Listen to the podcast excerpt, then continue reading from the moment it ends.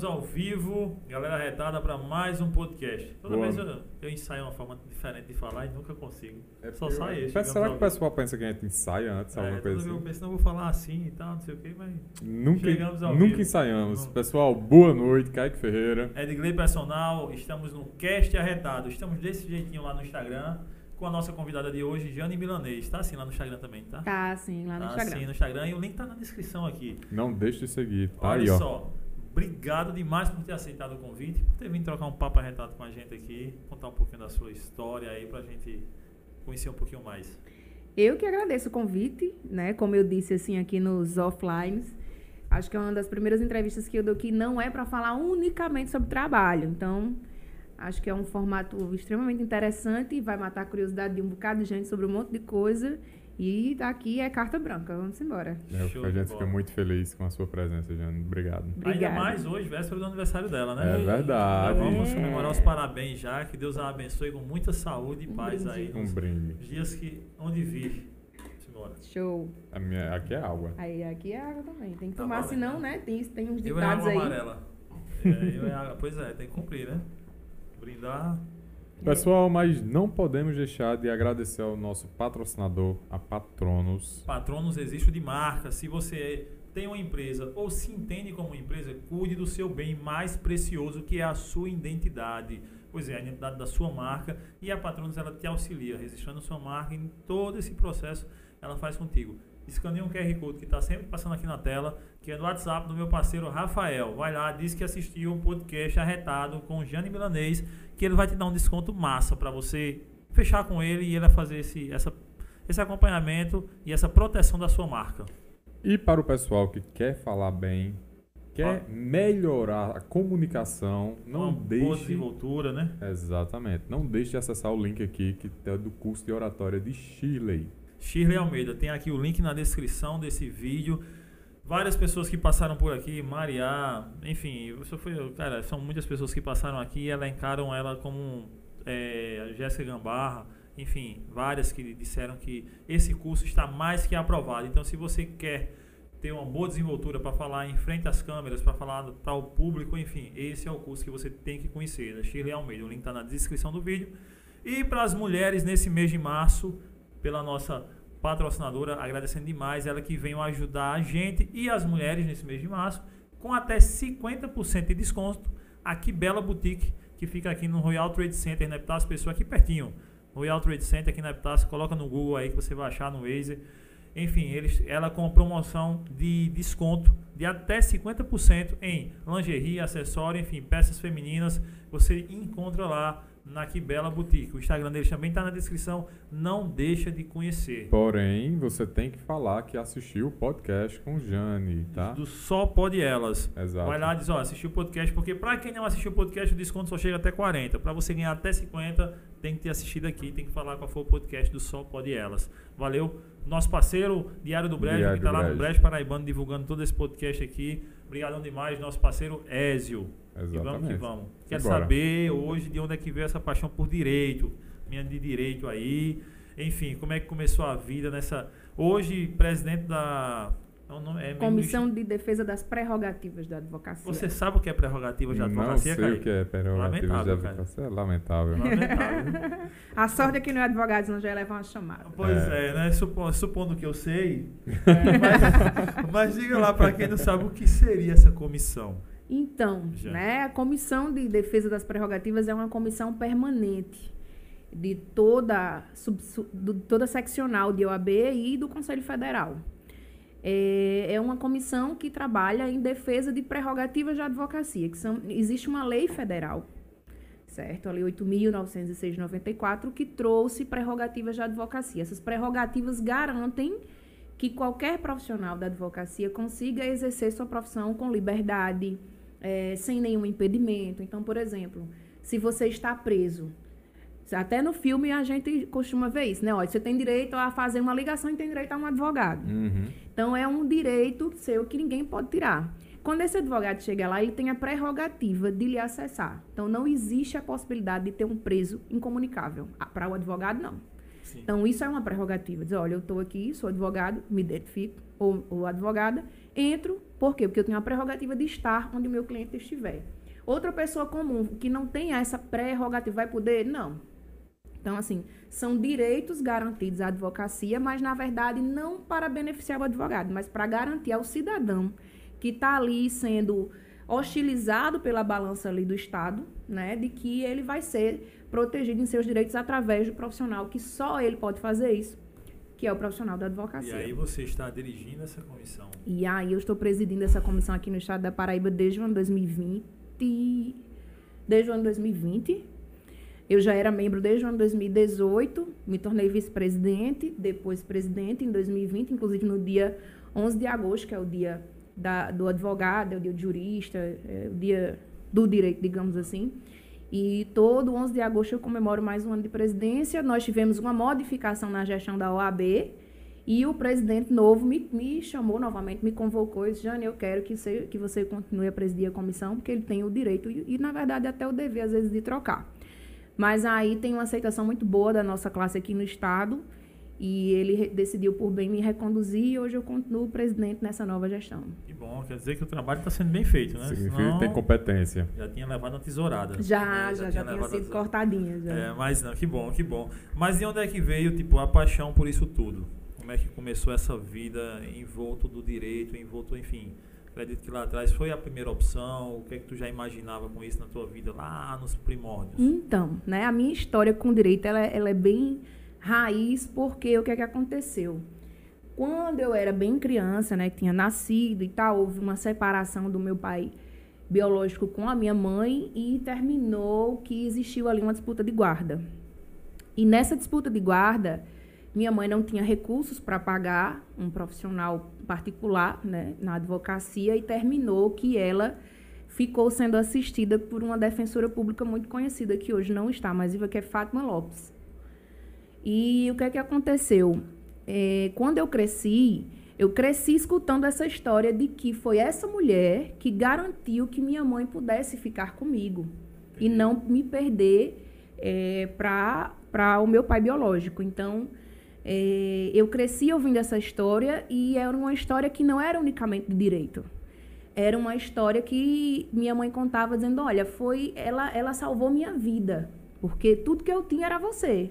Era meu sonho de vida, era ter uma filha, ainda, ainda mais que fosse uma mulher, uma menina.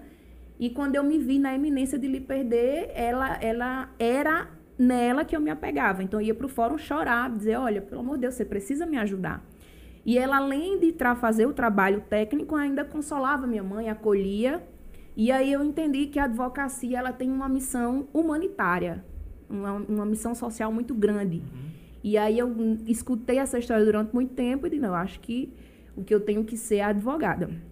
Mas aí o que, é que aconteceu? Eu fiz, um eu fiz os meus vestibulares em outra área. Por quê? É, na, no ensino médio eu me encantei por história. E aí, até hoje, eu sou fã de história. Não, não pratiquei muito a história, porque aí me envolvi com direito, né? A gente muda o caminho. É. E aí, olha o que eu queria fazer. Ainda fiz, né? O vestibular para antropologia, porque eu queria, porque queria, tipo, morar com os índios. Uhum. E vi entender o nosso contexto de vida. Como foi que a gente chegou aqui hoje?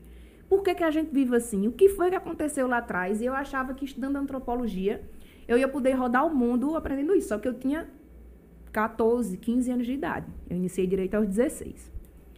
E aí eu fiz o vestibular, passei, aí minha mãe disse: "Não, você não vai, porque a o campus da UFPB era em Areia, em, aliás, em Rio Tinto.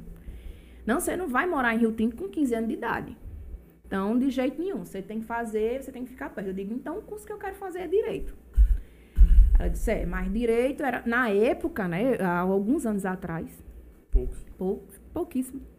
É, direito era um curso que estava no auge. Então, para você passar na universidade pública, você tinha que ter tido uma base de escola muito boa. E eu não tinha recursos para estudar em escolas boas, assim. Não que a escola que eu estudei não foi uma escola muito boa, mas dentro da minha realidade. Sim. Você é natural de Bahia? Eu, nasci bora, em. João Pessoa Sim. porque não tinha vaga no Hospital São Domingos, em Bahia. Diga aí, a pobrezinha, tá vendo? É. Rejeitada lá, veio pra cá. Foi. pra Aí o que sobrou pra mim foi o, o grupamento de engenharia, na verdade. Eu nasci no grupamento de engenharia, porque não tinha vaga em canto nenhum. Então minha mãe rodou, rodou, rodou, rodou. Ninguém queria que tu nascesse. Era, pois é. E aí eu nasci no grupamento de engenharia. Mas aí eu morei a vida toda em Bahia. Tem pouco tempo que eu moro em João Pessoa. Eu construí minha vida lá em Bahia. E aí foi isso, né? E aí eu ah, terminei eh, fazendo a universidade, um curso privado de Direito. Foi muito bom para mim, na verdade, eu acho que foi mais uma providência mesmo. Realmente era aquilo, aquele sentimento que me movia quando criança e quando adolescente, é realmente onde eu me encontrei. Então, A história, mo- morar com os índios ficou pra trás aí. ficou para trás, né? O que, vamos ver, se, se quando eu estiver lá, para mais frente sobrar ainda, né? Que não tá, os pobres É. estão nem Levando- né? querendo acabar com tudo. É, se sobrar uns índios, quem sabe, né? Quando eu me aposentar, eu, eu volte a, a reviver essa, essa ideia de adolescente e morar com os índios mesmo. Eu penso, se eu, se eu alcançasse a independência financeira, eu ia fazer direito ou história. Também são áreas que eu tenho muito interesse. Que História é tota- fantástica, eu amo história. Totalmente contramão do que eu atuo hoje, né? Que é um curso na área de saúde, né? Na área de saúde, exato. Mas a gente sabe que na, na área de, de- de direito tem muitas opções. Muitas. Por que seguir esse caminho? Qual das, da, das prerrogativas? Foi a primeira escolha? Então, Tu é vamos lá. especialista em direito o quê? Eu sou especialista em direito empresarial. Não tem nada a ver com o que eu faço hoje. Hoje você faz com Família. família. É. E aí, o que é que acontece? Eu me especializei em direito empresarial porque, na época, eu trabalhava com direito empresarial. Na época que eu estava perto de me formar. Então, eu digo, eu vou investir na área onde eu já trabalho. Uhum. Trabalhava com título de créditos, direito bancário. Então, eu vou estudar isso aqui, estudei. Mas, depois, eu decidi fazer um escritório só meu e não continuei no escritório onde eu trabalhava. Logo, não pratiquei muito advocacia empresarial e comecei a praticar advocacia criminal, que é uma das coisas que eu também gosto muito. Ô, Jane, isso tudo com 21 anos? Aí eu tinha, era 22 anos já, por aí. Aos- com 15 anos já queria ir morar com os Muito pai. jovem. Entrou na Aos, com 20, 15. aos 22 anos, eu já era gestora da unidade onde eu entrei como estagiária, eu já era gestora a nível estadual. Eu entrei num escritório, esse escritório bancário. Lá em ah, Bahia. ah, não, aqui, em João Pessoa. Lá em Bahia eu nunca trabalhei em nada, Sim, nem sim. prefeitura, nem câmara, só no meu escritório mesmo, que eu abri um escritório lá e a gente chega lá já já. Então, eu, eu entrei num concurso, eu fiz um concurso para estágio, passei em primeiro lugar e fui estagiar nesse escritório, que era escritório de bancos. Só fazia bancos, só títulos de crédito. Uhum. E aí eu entrei como estagiária, com quatro meses eu substituí meu coordenador. Depois eu fui contratada eh, como assistente jurídica, que era uma nomenclatura muito comum que a gente tinha, estudo carteira anotada. E quando eu me, me formei, me tornei advogada, fui contratada como advogada. E o meu gerente, que na época foi o que, que foi o que me contratou como estagiária, recebeu uma proposta para assumir o estado de Recife, o estado de Pernambuco, que é de onde ele era. E aí ele disse, Jane, eu vou para Pernambuco e a Paraíba eu vou deixar com você.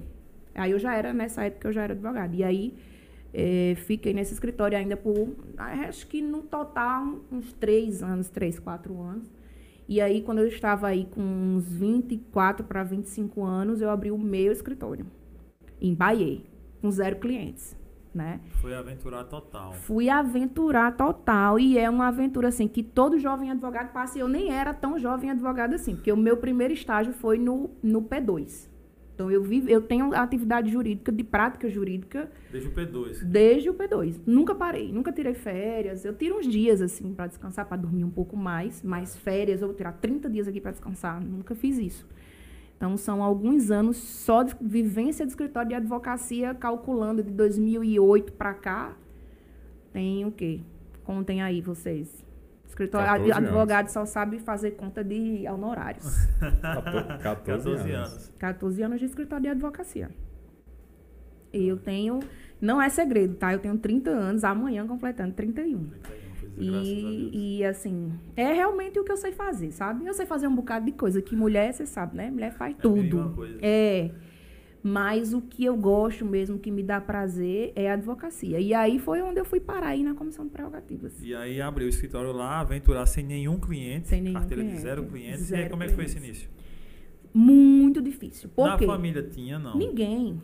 Zero. Tem uma prima minha que se formou no mesmo ano que eu, ou um semestre antes, não sei se necessariamente no mesmo ano, porque podia ter Sim. sido no final do ano ou no outro ano. E ela, mas ela não exercia muito a advocacia, tanto que até hoje ela exerce pouco a advocacia. Então não tinha uma, não tinha alguém para dar a mão. Nunca teve. Na minha família, da minha mãe, eu sou a primeira a ter um curso de nível superior. Então, meus pais eles não sabiam muita coisa não, só sabia que eu tinha que estudar. Diz, olha, eu não sei de nada. Eu sei que você tem que estudar porque o que a gente aprendeu na vida é que você precisa ter um curso, né? Hoje a gente tem uma realidade mais diferente, É. apesar de ter pouco tempo de lá para cá, com, é, com essa globalização e, e- e essa internet assim que chegou para todo mundo, que na É. época não era uma, por incrível que pareça, a gente tá falando de 15 anos, É, mas é. mas não tinha, entendeu? Computador era um negócio que não era para todo mundo. Tem um, tem um documentário da Sputnik no YouTube que quando você assiste você fica pirado, porque tipo, ele sai de 2020 para 2000 e aí de 2000 para 1950 e aí 1900 e, enfim. Cara, mas de 2020 para 2000 é uma distância que parece que eles passaram 200 anos, pô. Exatamente. Nós vivemos sem celular, meu irmão. Nós escutávamos música no, com CDzinho naquele Discman, entendeu? Eu lembro. Entendeu? Quem tinha, quem tinha Hoje qualquer. o cara tem uma porra de um negocinho no relógio aqui que você bota infinidade de música. Tem Spotify hoje, pronto. Não, eu lembro, É.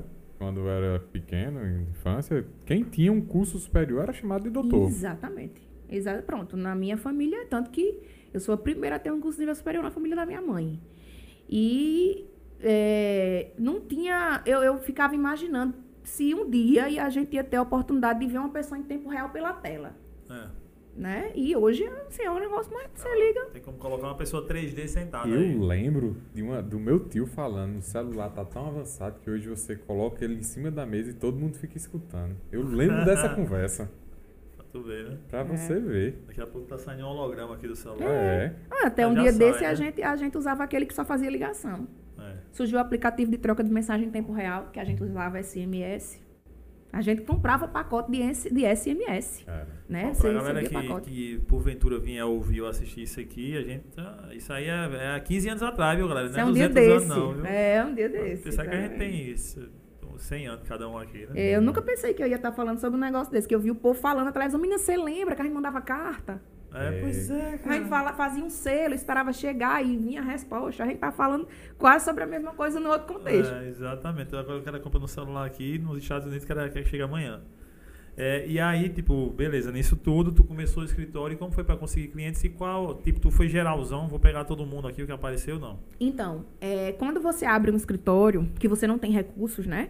O que chegar, você faz. É. Chega E muito aí- trabalhista? Ou...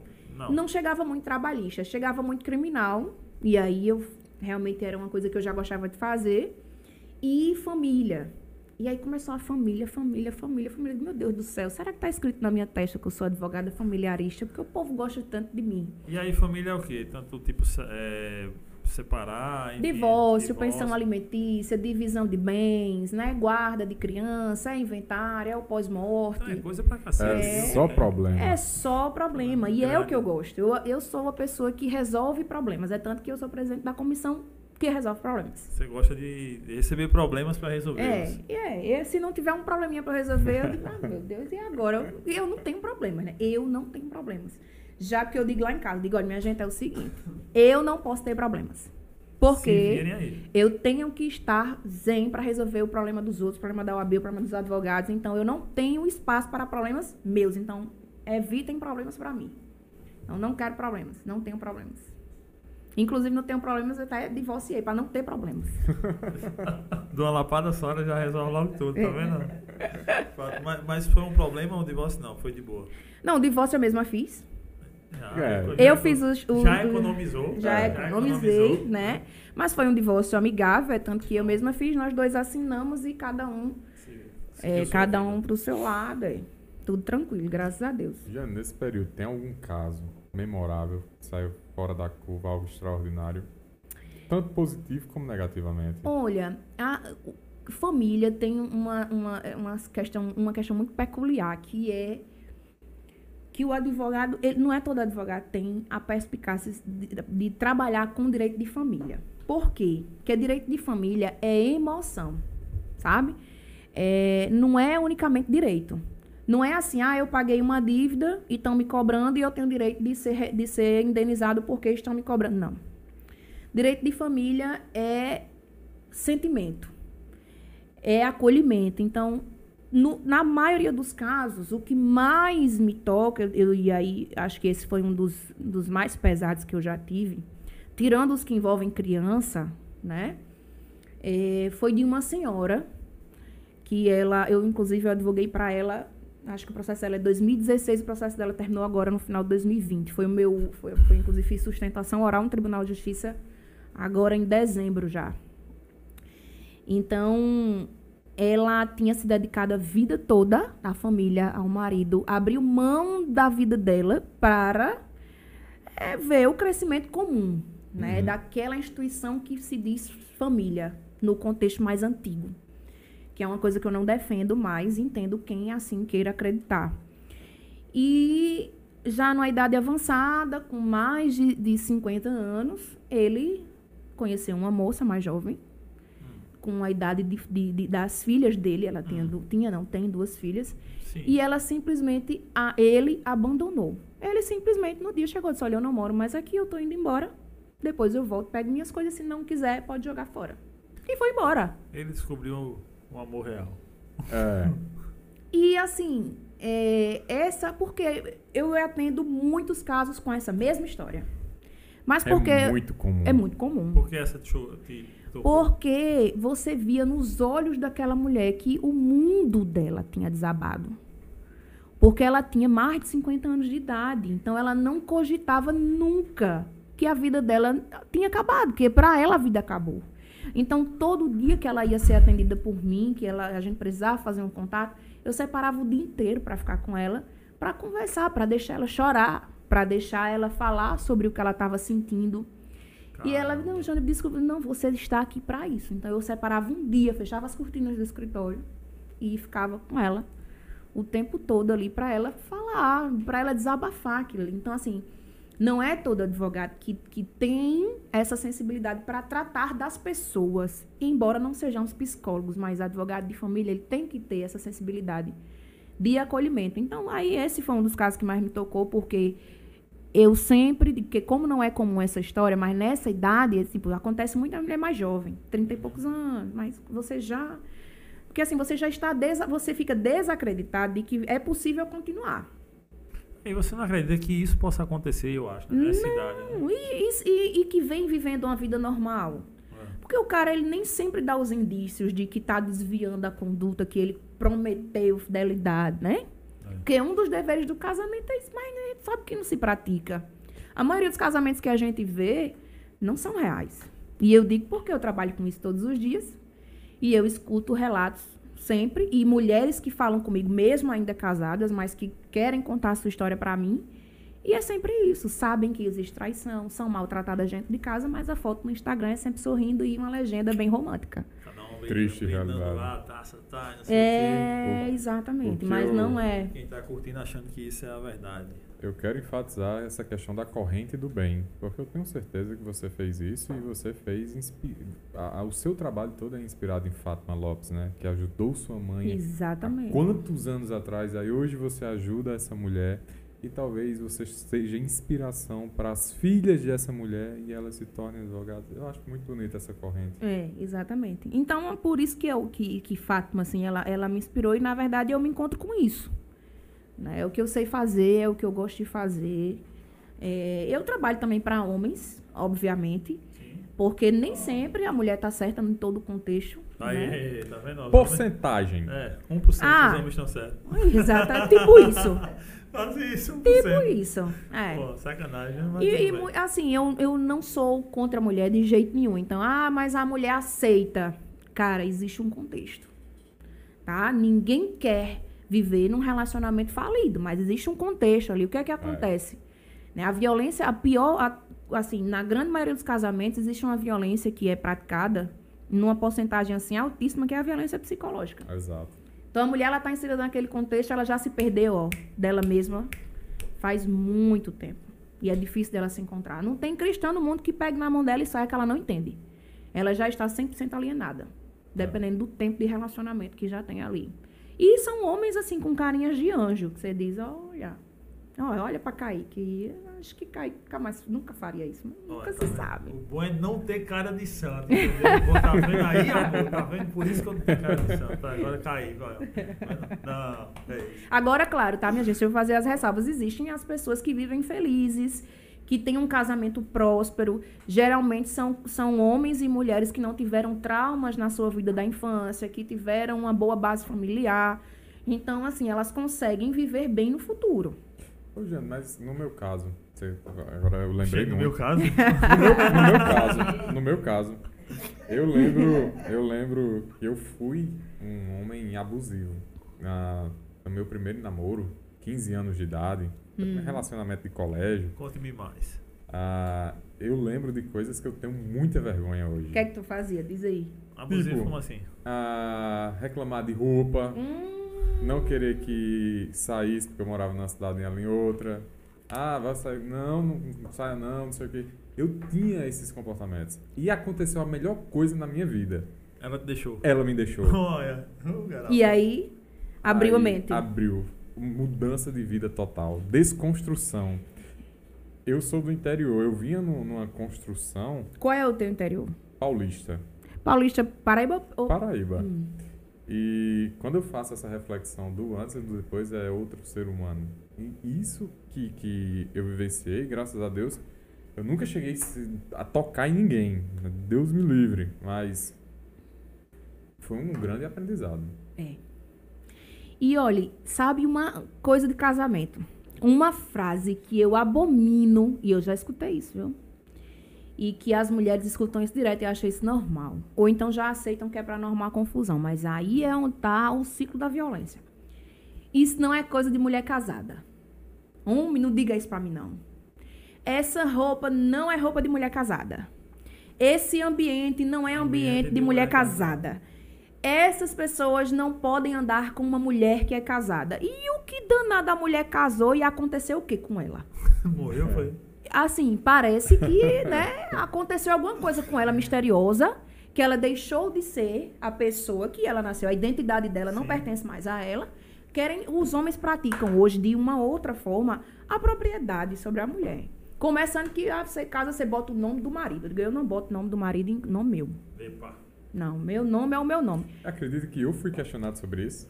Porque a tua mulher não colocou o teu nome. É, e eu nem aí, sabe? Cara, ninguém é Aí propriedade. vieram me perguntar, você não, não pediu Não pra- exigiu, É, né? Eu disse, cara, Sim. o trabalho que dá pra trocar Né? o nome... Ah, mas o cara exige, porque, ó, você é minha mulher agora e o que prova que você é minha mulher é o meu nome no seu. É, E você verdade. tira o nome da sua família, até ver 2022. Você tira o nome da sua família e bota o nome do cara. É, Como o seu último sobrenome é o nome do seu pai ou da sua mãe? da minha mãe. Não, do meu pai. O do seu.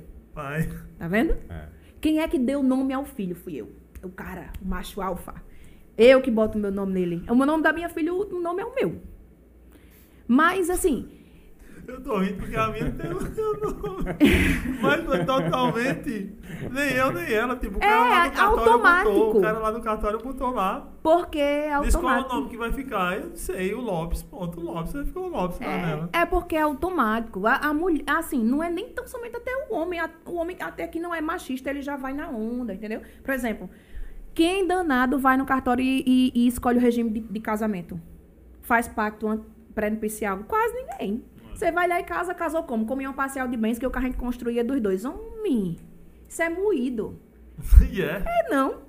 Na hora de casar é ok. Na hora de No meu separar caso, é pau no comecei sem- gato. Eu comecei sem nada mesmo, então Eu tá aí, não ó. lembro. Mas o problema é esse, que quando você se separar, você tem que dividir. Ah, Maria, Deus eu lhe deixe não, porque senão eu vou ficar lá. É. Só a vida. Tem muito, você acredita que tem gente que não se separa por isso? É. É, Claro. Tem. Tem. Não, não, não vamos separar não, que é tanta coisa pra mexer. É. Às vezes tem só uma casa. Não quero dividir. Não quer dividir, não quer dividir, acha, não, mas fulano entrou só com, né? É. Vou dar. Tem, tem que dar. No casado, no regime de comunhão parcial.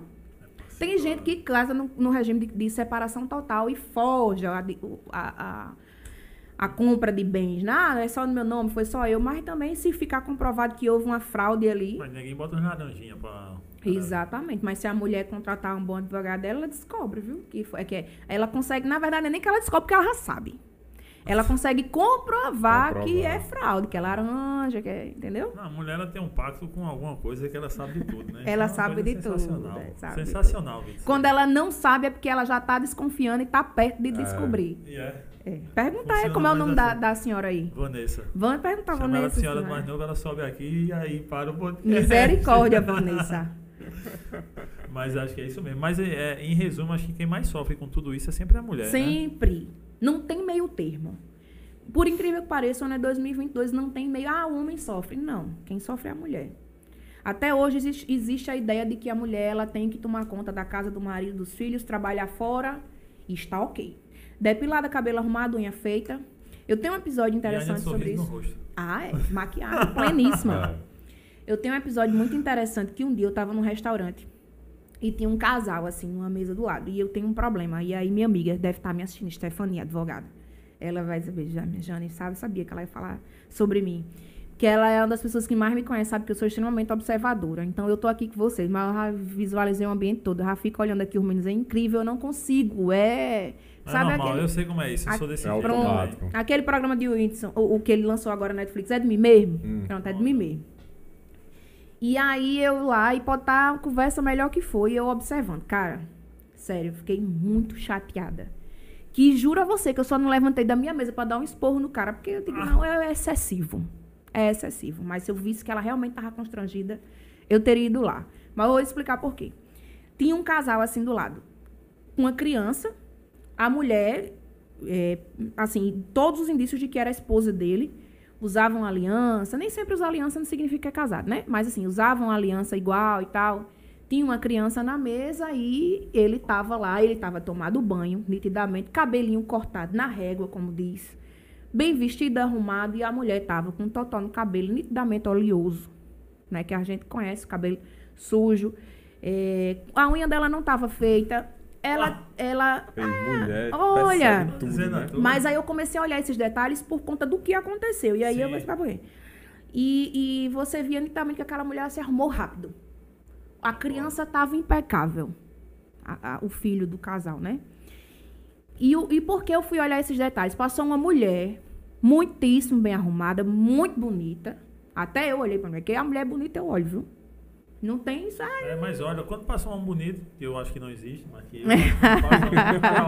Eu olho, eu olho pra todo mundo. Agora, se for bonito no meu, no meu subjetivo de beleza, que beleza é relativo, Isso. eu olho. É. Eu olho na hora. E botar quem for do lado, assim, é um problema. Porque não necessariamente eu estou olhando para paquerar, mas porque chama visualmente sua atenção. Né? Eu até comento.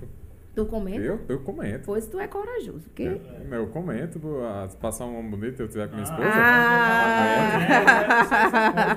Na verdade, ela que comenta. É, a da mulher, né? É, a da mulher, ela comenta. Eu não, eu não acho nenhuma bonita. Entendeu? Tá. Entendeu isso, né, Vanessa? É assim, senão em casa não entra mais. Então, vamos lá. E aí o cara, cara, ele olhou pra essa mulher de uma forma que não era um olhar comum. E essa mulher que tava do lado, ela olhou pra ele, viu e eu observando, que eu sou ridícula nesse sentido. Cara, ela baixou a cabeça, sabe? Caiu uma lágrima assim do olho dela e eu vendo aquilo ali, eu, putz, eu digo, meu Deus do céu, como é que o cara se acha no direito de fazer uma coisa dessa? Porque aquela mulher, ela não estava arrumada daquela forma lá da outra, não é porque ela não queria estar, mas porque ela passou o dia certamente arrumando casa, lavando banheiro, fazendo comida, cuidando de criança, cuidando dele, inclusive segurando as pontas em casa para ele ir no barbeiro cortar o cabelinho dele, fazer a barba, tomar um banho, botar um perfume bom, talvez ter tempo até de escolher o sapato que usar, a roupa, e ela não teve nem tempo para isso.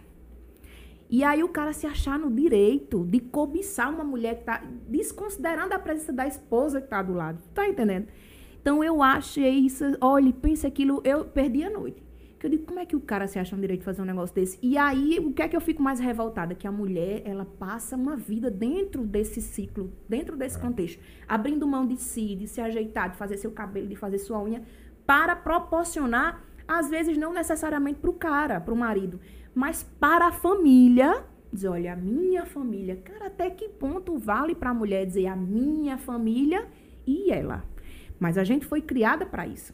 Não, a mulher, ela precisa segurar as pontas. É ela que é, ilude a gente até dizendo que é a gente que manda e tudo. Não, mas o cara tá vivendo bem. Porque o cara chega do trabalho, ele não tem tempo de brincar com a criança nem de fazer a tarefa da escola. Mas a mãe, quando chega do trabalho, tem que ter o tempo, porque ela tem que ter um tempo se ela trabalhou igual o cara, às vezes mais que o cara.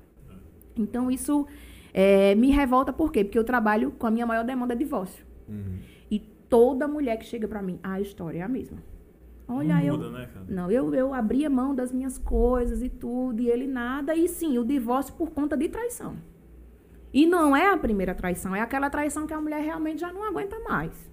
E ela sai daquele divórcio, não é porque ela quer, ela sai, ela sai do casamento, não é porque ela quer, não, é porque o cara realmente já não, não quero você não. Porque senão ela fica ali tentando, achando que a família não pode ser destruída, achando que o filho eh, precisa do apoio do, do ciclo de pai, de mãe. O que, e é que ela eu tô fazendo errado? Muitas a vezes culpa passei é- É por isso que culpa. tu disse que tu falou no início aí que não defende esse, essa nomenclatura, Isso. contexto família, por conta disso tudo. por conta dessas questões. O que, qual é a família que eu defendo? Aqui as pessoas vivem felizes. Ah, é briga, mas briga, briga sim, normal. Mas a- quando a mulher está inserida num ciclo de violência, que não necessariamente é física, deixou de ser família. Família não é para isso. E o contexto hoje de família é muito amplo. Antes era pai, mãe, filho. Hoje não. Hoje você cria uma- um, um- vínculo afetivo com pessoas e essas pessoas são sua família, inclusive para o direito. Antes não tinha essa possibilidade. Então, não, não acho que é família quando você casa com uma pessoa, tem filhos e só uma parte tá ali do outro, só segurando as pontas, só. Ah, mas fulana não trabalha, então ela tem real. Não, cara, tu fica em casa para tu ver trabalhando, para ver como é bom. Eu fiquei o resguardo da minha filha, poucos dias eu quase enlouqueço. É. Ah, ah, eu fui universitário e morei sozinho.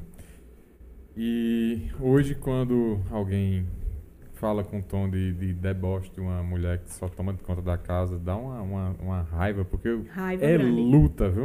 Eu não, olhe, É luta. eu sou imprestável para isso. Eu, a meu atestado de incompetência. É pra ser dona de casa. É. E até hoje, minha mãe veio morar comigo na pandemia, é a minha sorte, porque minha mãe é a pessoa do lar que diz. Ela gosta. E eu nunca gostei. Desde sempre meu negócio foi estudar. Sempre foi estudar, sempre, eu sempre adorei estudar, não tinha problema nenhum, podia me dar 500 livros. Dizer que eu tinha que passar a noite estudando, pra mim era um prazer. Agora, assim, Jane, você vai lavar esses... Até hoje eu não lavo prato. Um dia ela se estressou não queria lavar o prato, eu disse, manhã, eu vou chamar a moça que tá fazendo faxina lá no oitavo andar. Tá. Vou perguntar quanto é que ela quer pra lavar esse prato. Ela disse, por 20 reais. Eu disse, minha filha, venha. Foi não. Juro a você. Eu disse, vem, isso foi agora, já em 2000, esse ano. Eu digo, venha, minha filha, que eu vou lhe dar Se 20 você reais. soubesse a quantidade de louça que eu lavo por semana. Você É. não tem noção. Como é o nome da tua esposa? É Isabela. Isabela tá com um Nossa. relacionamento abusivo com... Pois é. Não, não, ele é um santo, Porque na- lá em casa é ela que faz a comida. E você e, lava- E eu lavo a louça. Ah, isso é parceria. Isso é parceria, entendeu? Casamento é parceria. Por gentileza, Vanessa, desliga essa televisão agora. em nome de Jesus, pra não acabar o casamento da gente. Meu Deus. Não É, alguém tá não. fazendo as duas funções aí. Fazendo a comida e lavando a louça. É sério, eu tenho, tenho um grupo que chama Pantene que eu sempre mando as fotos lá, o antes e o depois. Pessoal, vou começar. Aí tira a foto. Deixa Da eu- pia cheia. Deixa eu dizer um Deixa eu. negócio. É um, um grande chefe, um, um grande expositor de arte. Ele não expõe arte todos os dias. Ele prepara para um dia ter aquela exposição. Eu na cozinha, cara, entendeu? Como eu cozinho tão bem, mas tão bem, tão refinado, eu não posso cozinhar todos os dias. Senão ela abusa, né? Hum. Não- não- vai perder o charme, entendeu? E aí uma vez no ano aí ah, É, então- vai ter um, um jantar com a família de Gleifá. Digo, opa, pode deixar comigo, o arroz eu faço. Pois eu vou dar uma sugestão, já que você quer mostrar uma arte. Então você um dia lava o prato, o outro você faz a comida, o outro você lava o banheiro, o outro você bota a roupa pra lavar, o outro estende, né? E Eu aí você faço. mostra, mostra artes variadas. Eu faço. É algo mais demorado, mas eu faço. Mas, cara, minha, eu, tenho, eu tenho justificativa. Eu tenho justificativa. Eu não paro em casa. né? Vezes eu É. paro. Mas eu não faço. Ou então, minha gente, faça um gesto melhor ainda. Que a parceria é legal, é ótimo. Mostra para o parceiro ou a parceria, independente do gênero, tá? Que você se preocupa, que você tem cuidado. Porque você faz um serviço, um serviço doméstico para o outro, Não é, ah, eu ajudei. Não, meu filho, você fez sua parte, você Tá mora na aí? casa. Tá vendo aí? Agora, o melhor de tudo, contrate uma pessoa que é profissional nos cuidados de casa, nos cuidados domésticos. Diga, fulano, hoje eu vou pagar uma faxina na casa e você não vai fazer Hoje o almoço é por minha conta. Pode ligar e pedir aí.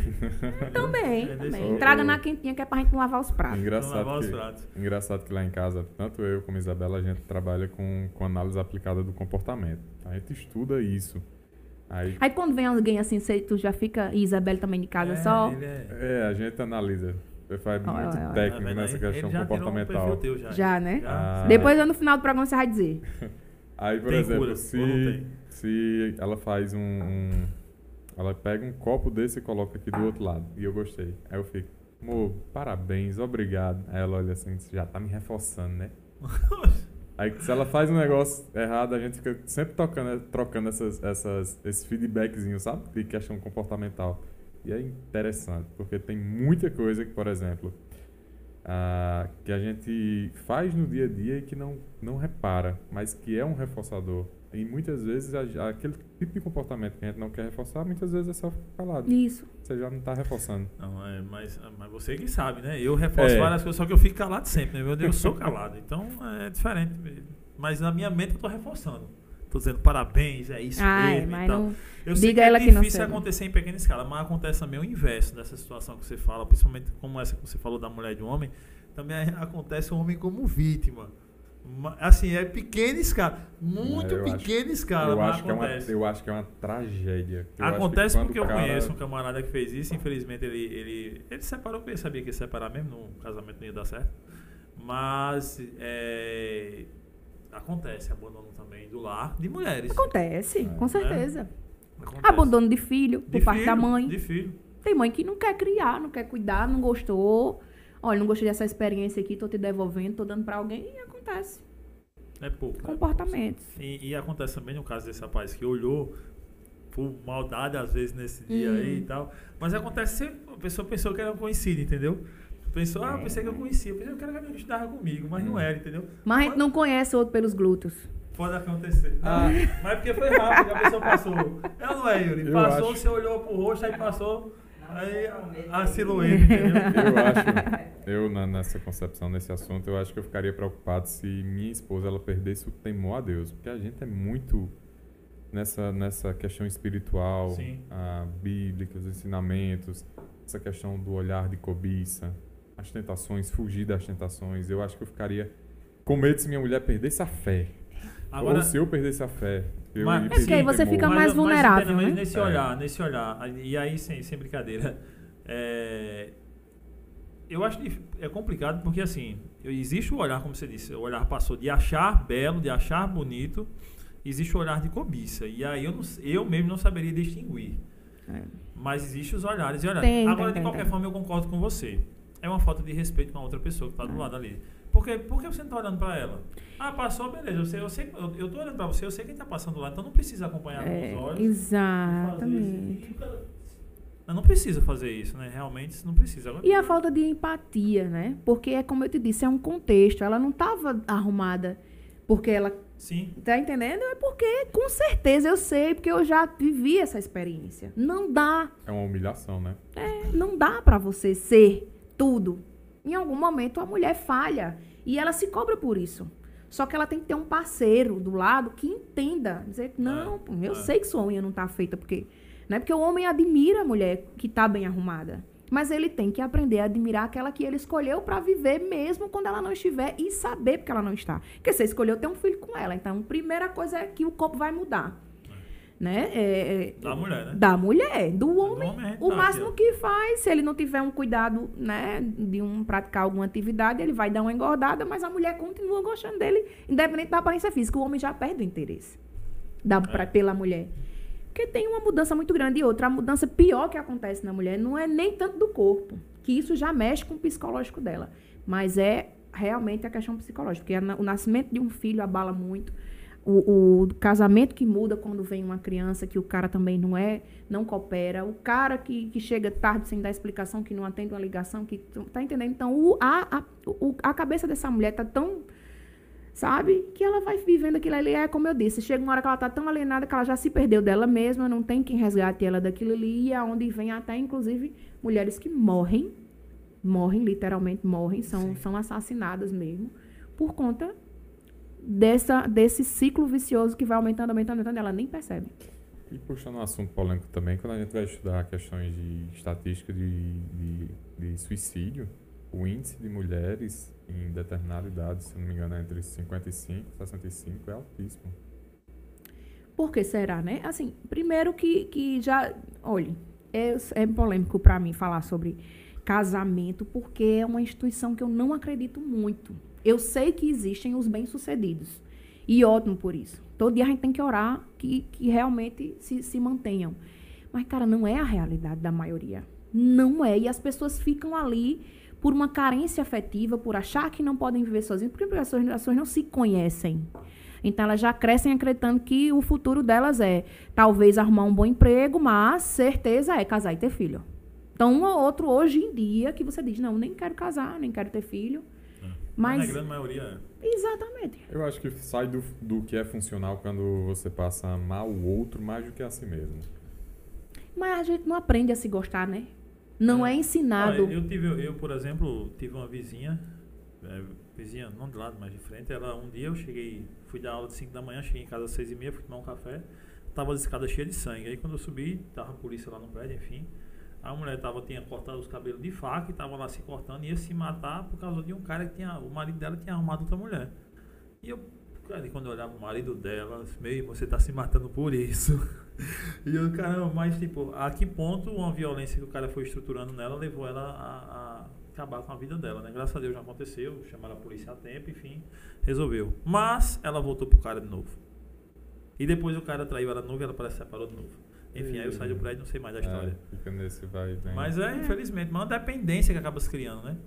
Mas aí eu voltando lá atrás, você pegou geralzão lá em Bahia, no seu escritório e tudo mais, e aí você achou a linha só família. Só família. Hoje eu faço tudo em parceria, família com exclusividade.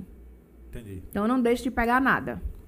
Jana, eu levei uma topada ali, tem como tu resolver? Tem.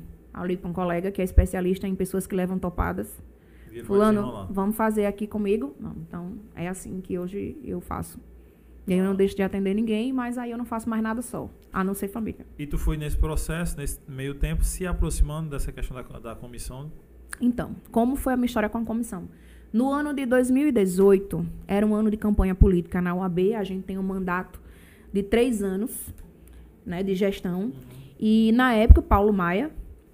Estava candidato à reeleição. E é muito comum que na época de campanha os candidatos visitem escritórios de advocacia. Então, o meu escritório ficava lá em Bahia e eu recebia a visita de Paulo, né, com algumas outras pessoas. E aí, Jane, o que é que você. Eu sempre fui. Eu não me calo, vocês estão vendo, né? Eu falo. Então, assim, advogado tem que falar muito. né? Você vê é uma característica já de, de advogado. Então, Jane, o que é que você acha que a gente podia melhorar? E aí eu saí, olha. Tá, tá. Tá, tá. E ele.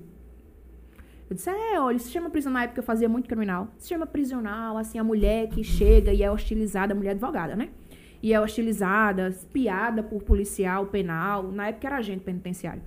É, agente penitenciário, preso. Então, assim, tem que existir campanha de valorização da mulher advogada. A mulher advogada, ela é uma advogada como um homem também. A Mulher diferença advogada. são questões biológicas Só. só, né?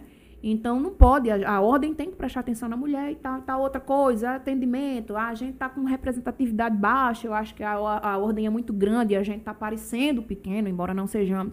E ele ficou escutando aquilo ali, e aí quando foi, ele foi embora e eu recebi o convite para integrar a comissão de defesa das prerrogativas. E aí eu aceitei, entrei como membro e comecei. Então eu ia para todas as reuniões, não faltava nada, tudo que tinha eu queria falar sobre. Eu queria levantava a mão, eu queria opinar e queria dar pitaco, que eu sou assim. E aí, Tô vendo. É. Tô no meio tua briga com o cara que tá é, e olhe que eu sou dessas, viu, que, que, que se mete. Assim, quando eu vejo que realmente é um caso que precisa. Embora depois isso é uma doida, eu digo, beleza, Tá valendo. é, nem aí. Que é uma característica muito boa. Eu não tô nem aí para assim, o que as pessoas pensam. Eu sempre fiz o meu. Acho que talvez por isso eu tenha conseguido galgar caminhos melhores na minha vida. Porque minha filha, você pode estar tá aqui do meu lado, olha.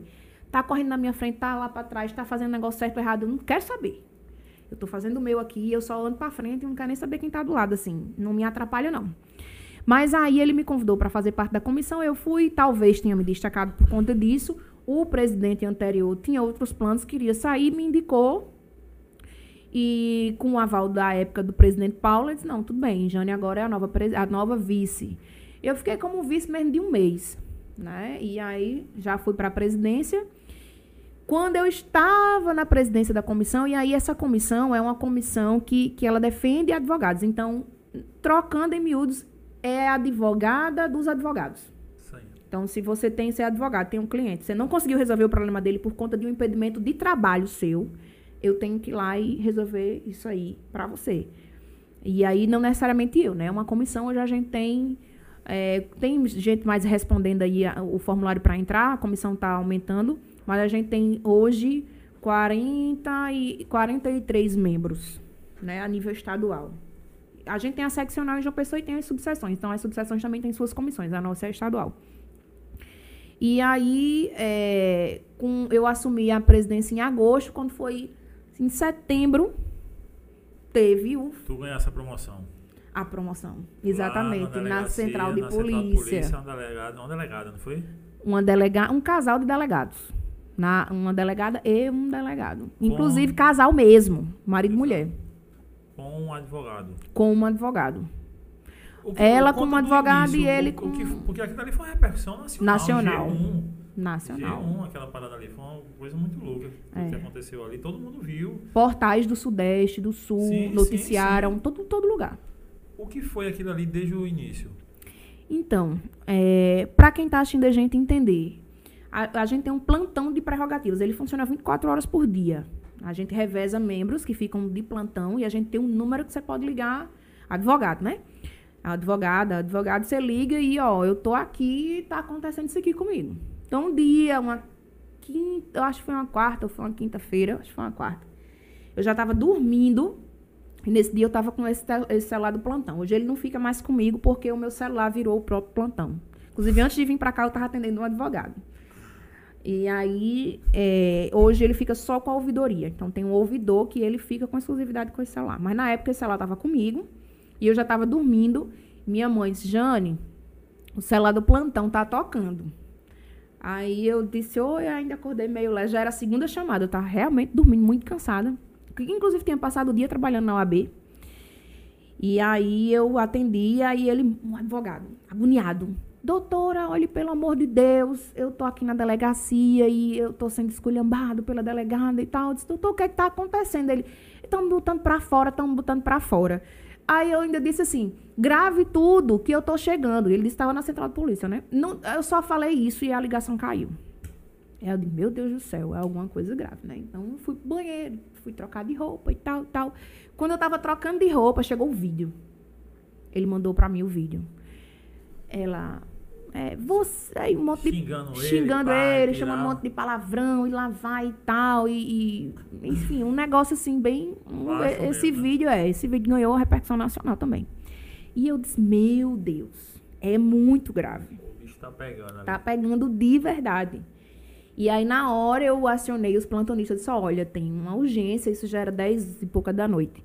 Tem uma urgência na central de polícia. Eu não disse o que era, assim, é não, não divulguei vídeo nem nada. Só tem uma urgência, vamos para lá. Corre todo mundo. Preciso de pelo menos duas pessoas, porque a gente não, nunca atua sozinho, né? E aí, na época, foi comigo o vice, que hoje é vice-presidente, Joaquim, que deve estar assistindo já já. A gente vai ter um after, né? Que já é a comemoração do aniversário. Logicamente. Logicamente. E aí estava Joaquim, foi o doutor Hugo, que hoje é secretário adjunto da comissão, secretário-geral adjunto, e também o doutor Tarcísio, que hoje é ouvidor da comissão. Então, assim, pessoas que sempre trabalharam muito, sempre se dedicaram, porque é um trabalho, inclusive, abrindo parênteses, 100% voluntário, viu? Tipo assim, um salário de 10 pila. É, 10 pau na costa, né? Tipo isso. Então, é, a gente foi para lá. Quando chegou lá, já estava tudo tranquilo. Eu localizei o advogado, tinha, tava tendo vários flagrantes Tinham várias guarnições da PM chegando com flagranteados. Aquele era uma noite daquelas, né? E aí eu, olha, me identifiquei e tal, estou aqui para falar com a doutora fulana de tal e vamos aguardar. Ela, não, ela pediu para a senhora aguardar ela lavrar os flagrantes. E quando eu olhei a quantidade que tinha, eu disse, não, só para eu saber, assim tem quantos? Ele disse, não, só faltam os dois, mas tipo, não sei quantos autuados, Hum. não sei quantos policiais. Aham. Parou, meu amigo, duas tá- horas da manhã. Caramba. E aí eu digo, não, eu só vou embora, eu tenho isso, eu só vou embora quando eu falar. Tá escrito na minha cara, né? Que não, não tem como. Não vou, não vou soltar. Não, eu digo, eu só vou quando ela me atender, não tem problema não. Se terminar de banho, eu disse, não, relaxe. Vocês estão com fome, vamos pedir comida. Mas a gente vai ficar aqui. É tudo homem. A, a gente tem isso, na, a maioria é homem, né? Eu sou a primeira mulher, inclusive, na história da OAB, a assumir a presença da Comissão de Prerrogativas, em 90 anos. Tá? É, Parabéns. Primeira mulher, porque eu vou contar já já essa história da presidência sendo mulher. E aí ela, ela terminou, foi muito simpática. Tranquila, é uma conversa institucional. Ela ali representante do Estado, eu representante da OAB. E a gente conversou de forma muito tranquila, tudo ok, ela me esclareceu, eh, reconheceu que se excedeu, porém disse que o advogado também teria eh, provocado e tal, e tal, e tal. Eu disse, doutora, então, olha, é o seguinte, como a sua ação foi muito grave, provavelmente a gente vai fazer um desagravo público. O que é um desagravo público? É um instrumento regimental previsto para a advocacia, onde os advogados se reúnem para restabelecer a dignidade daquele profissional que foi violado. Porque quando um advogado é violado, a classe inteira é violada. Então não existe aquilo de, ah, foi só com fulano de tal. Não, foi com todo mundo. E isso não é um sentimento de irmandade, isso é lei. Então você não pode aviltar um advogado. Você vai aviltá-lo. Mas você vai saber que é um sentimento de aviltamento que foi sofrido por todo mundo, né? Principalmente pela instituição que é quem faz a frente da defesa. Sim. E a frente da defesa da ordem é a comissão de prerrogativas quem, quem faz. É a, quase que assim, a, a central da OAB. E para a defesa, né? Para representatividade. E aí tudo bem. Ela até, eu lembro como hoje, ela disse: "O que é isso?" E aí um policial civil que estava perto disse: "Doutor, isso é tipo um ato sindical." O pessoal vem aqui na frente, fala umas coisas, depois vai embora. Ela disse: "Ah, tudo bem." Aí, beleza. Ela não botou fé do tamanho que ia ser a parada. Não, mas até aí tava tudo mais que resolvido. O problema não foi tanto nesse dia. Por isso aí tava resolvido. A gente foi embora, a gente conversou muito tranquilamente. Ela sentou, eu sentei meio que aqui, ela naquela cadeira, conversou muito tranquilo. Porque assim, não era comigo o problema. Sim. Então ela me tratou super bem, né? Já tinha passado, o ânimo já tinha acalmado. Então ela já estava mais tranquila. E eu entendi porque assim, a gente tem que na questão do comportamento, a gente tem que ter um pouco de, de, de- um pouco não muita inteligência emocional para entender que ela também estava sob pressão. Uhum. Uma mulher gerindo uma delegacia daquela, cheia de, de flagranteado tal tal, certo? OK, mas isso não justifica o que ela praticou com o advogado, né? Mas aí tudo bem, a gente saiu quando foi no outro dia. E aí o vídeo eh, já tinha viralizado, certo? Para o dia amanhecer, o vídeo, meu amigo, quando eu acordei, eu acordei com não sei quantas mensagens em grupos de advogados. Já tinham me inserido em vários grupos de, de outros advogados para saber o que é que a OAB ia fazer. Porque assim, o que é que a OAB vai fazer? Vai deixar por isso mesmo? E eu disse, minha gente, o que é isso? Já tá resolvida a parada. É, aí eu fui explicar o que tinha acontecido, tal, tal. Quando foi por volta de, da horário do almoço, mais ou menos, não lembro exatamente o horário, o advogado me liga. O que tinha sofrido o problema no dia anterior. Disse, doutor, eu recebi uma ligação aqui me ameaçando, dizendo que se que eu fosse lá na central de polícia agora, que eu ia ver com quantos paus faz uma canoa. Acho que o ditado que disseram pra ele foi esse. Tá. Aí eu disse, cara, como foi isso? Ele disse, eu disse, quem foi? Aí ele disse, a pessoa se identificou como sendo fulano de tal, o esposo Da delegada. a delegada, que é Delegado. delegado também. E, e eu disse, caramba, foi mesmo. Ele disse, foi. Eu disse, então vamos fazer o seguinte. Eu, tô, eu tava indo em Bahia. Eu disse, eu tô indo em Bahia. Você tá fazendo o quê? Ele disse, eu tô fazendo um habeas corpus aqui. Eu disse, que hora você termina? Ele disse, eu termino daqui a pouco. Disse, então eu vou em Bahia quando eu voltar, a gente vai lá na central de polícia fazer um boletim de ocorrência para que seja investigado o, o quem, quem fez essa ameaça contra você. Salve esse número, faça print logo para não se perder e tal. E isso os grupos... Tá, tá, tá, tá, tá, aqui, olhe. Toda bexiga. Com a toda gota. Eu não tava nem olhando, que eu trabalhando, que eu tenho que ganhar o dinheiro também, né? É. Pagar a feira, né? Pagar a feira e as contas. Aí, quando eu cheguei na central, vamos pra central, vamos tudo certo. Quando eu cheguei lá, já tinham outros advogados Já lá na central. já lá. na, no, no, no, na recepção mesmo, que eram advogados que estavam na condição também de representação de outras instituições. A gente tem outras instituições que representam nichos da advocacia. Então, por exemplo, a gente tem o IBD Fundo Direito da Família e a criminal a gente tem a Abracrim, tem a Anacrim, que são as mais conhecidas. E aí tinha lá uns advogados, uns representando a Anacrim, outros a Abracrim e tal e tal. Eu digo, pronto, vamos fazer o BO. Quando a gente foi Diz, ah, onde é a para fazer o BO aqui? Eu que perguntei. Aí eu, não, é lá do outro lado, que a central de polícia é enorme. Então você teria que sair caminhando e ir lá pro outro lado. Disse, rapaz, vamos não, vamos passar por aqui por dentro. E a gente passa pelo corredor da central de flagrantes e arrudeia. Foi mais até fácil. mais fácil, menos caminho. Tinha um, que, uns seis advogados no máximo, né? Podendo fazer um exercíciozinho, né? De arrudear ali, ninguém queria. Né? E no sol quente. Né? De salto e tudo mais. Meu amigo, aí a gente foi, quando a gente tava passando, quando a gente chegou, eu disse, quem é o delegado que tá de plantão? Isso é fulano de tal. O dito cujo. O que dito o cara. cujo. Aí eu disse, poxa, tudo bem. Também não comentei nada com ninguém.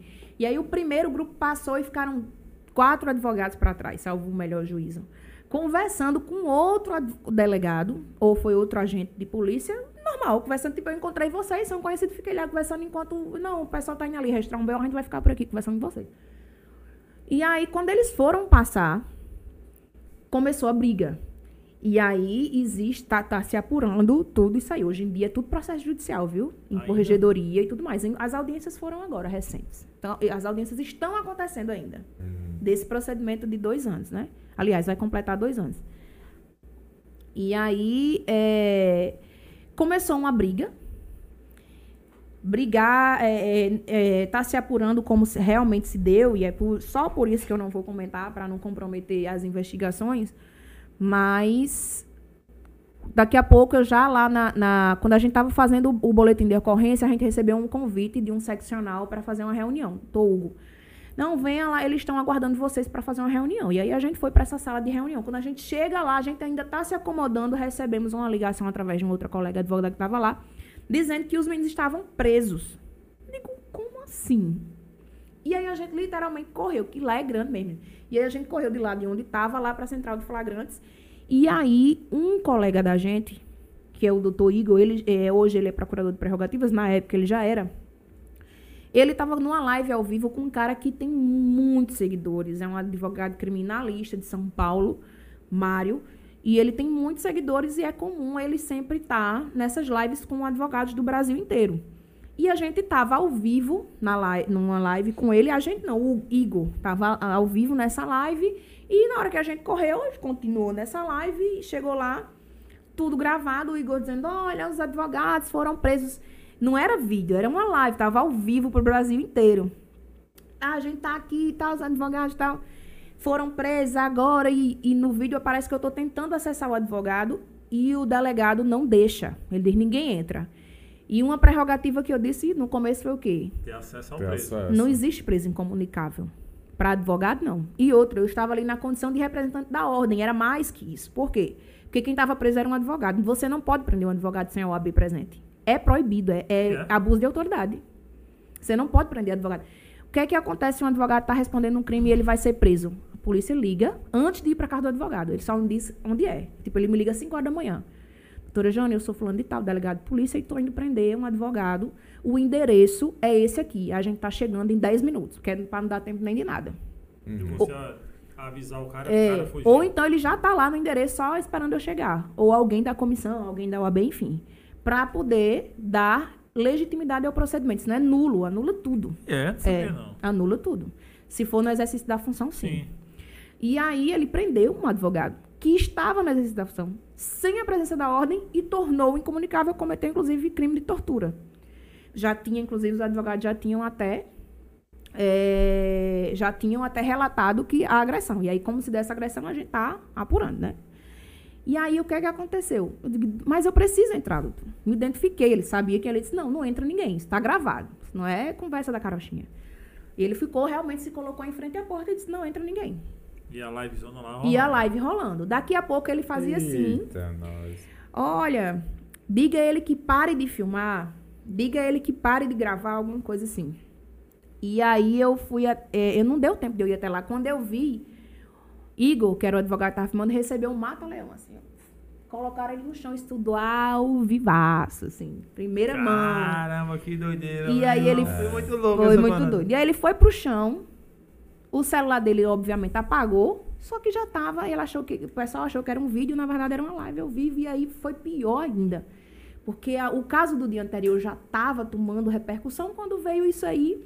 E aí o cara da live, depois eu assisti, né? Ele dizia, gente, Paraíba, atenção, todo mundo, quem for da Paraíba inteira, vai lá pra central de polícia e tal, os advogados estão precisando. Cara, daqui a pouco começou a chegar advogados, já começou a chegar policiais também, viu? Aham. Porque eles também fizeram convocação. Daqui a pouco tava um negócio assim Inferno mesmo lá. Desproporcional. desproporcional. Muitos, advo assim, muitos advogados, mas mais polícia que advogado. Porque eles começaram a chamar quem tava de folga, quem tava de férias, quem tava não sei o quê, É. pra realmente intimidar. E dentro da central de polícia ficou aquele negócio, um grupo de advogados, um grupo de polícia, parecia um, sabe? E a gente, cara, era desproporcional demais, porque Isso era de que horas acontecendo? isso noite, já era? era, isso foi começou no final da- do meio da tarde pro final e Já essa era noite, hora né? já era noite já. Já era noite porque tem as- teve as negociações para soltar os advogados. Ah, mas vamos conversar. Eu não aceito conversa com o advogado preso. Ou solta e a gente conversa, ou então não tem conversa. E aí soltaram, os dois advogados estavam presos. E não era só eu, né? Na, é- na- quem também estava comigo era a doutora Cristiana Araruna, que também é, ajudou demais lá, tentando conversar e tal. E tinha outros advogados também, mas na frente, representando, é, inclusive duas mulheres, né? Que ela também estava, a maior parte do tempo ela estava comigo. E é, os meninos, um já estava preso, o outro estava apanhando. Aliás, dois presos, o outro apanhando, e os outros na pressão, porque assim, como tinha alguém à frente, eles ficavam, e aí, como é que vai ser? Tipo, e a gente tomou a frente, assim, de uma forma muito tranquila.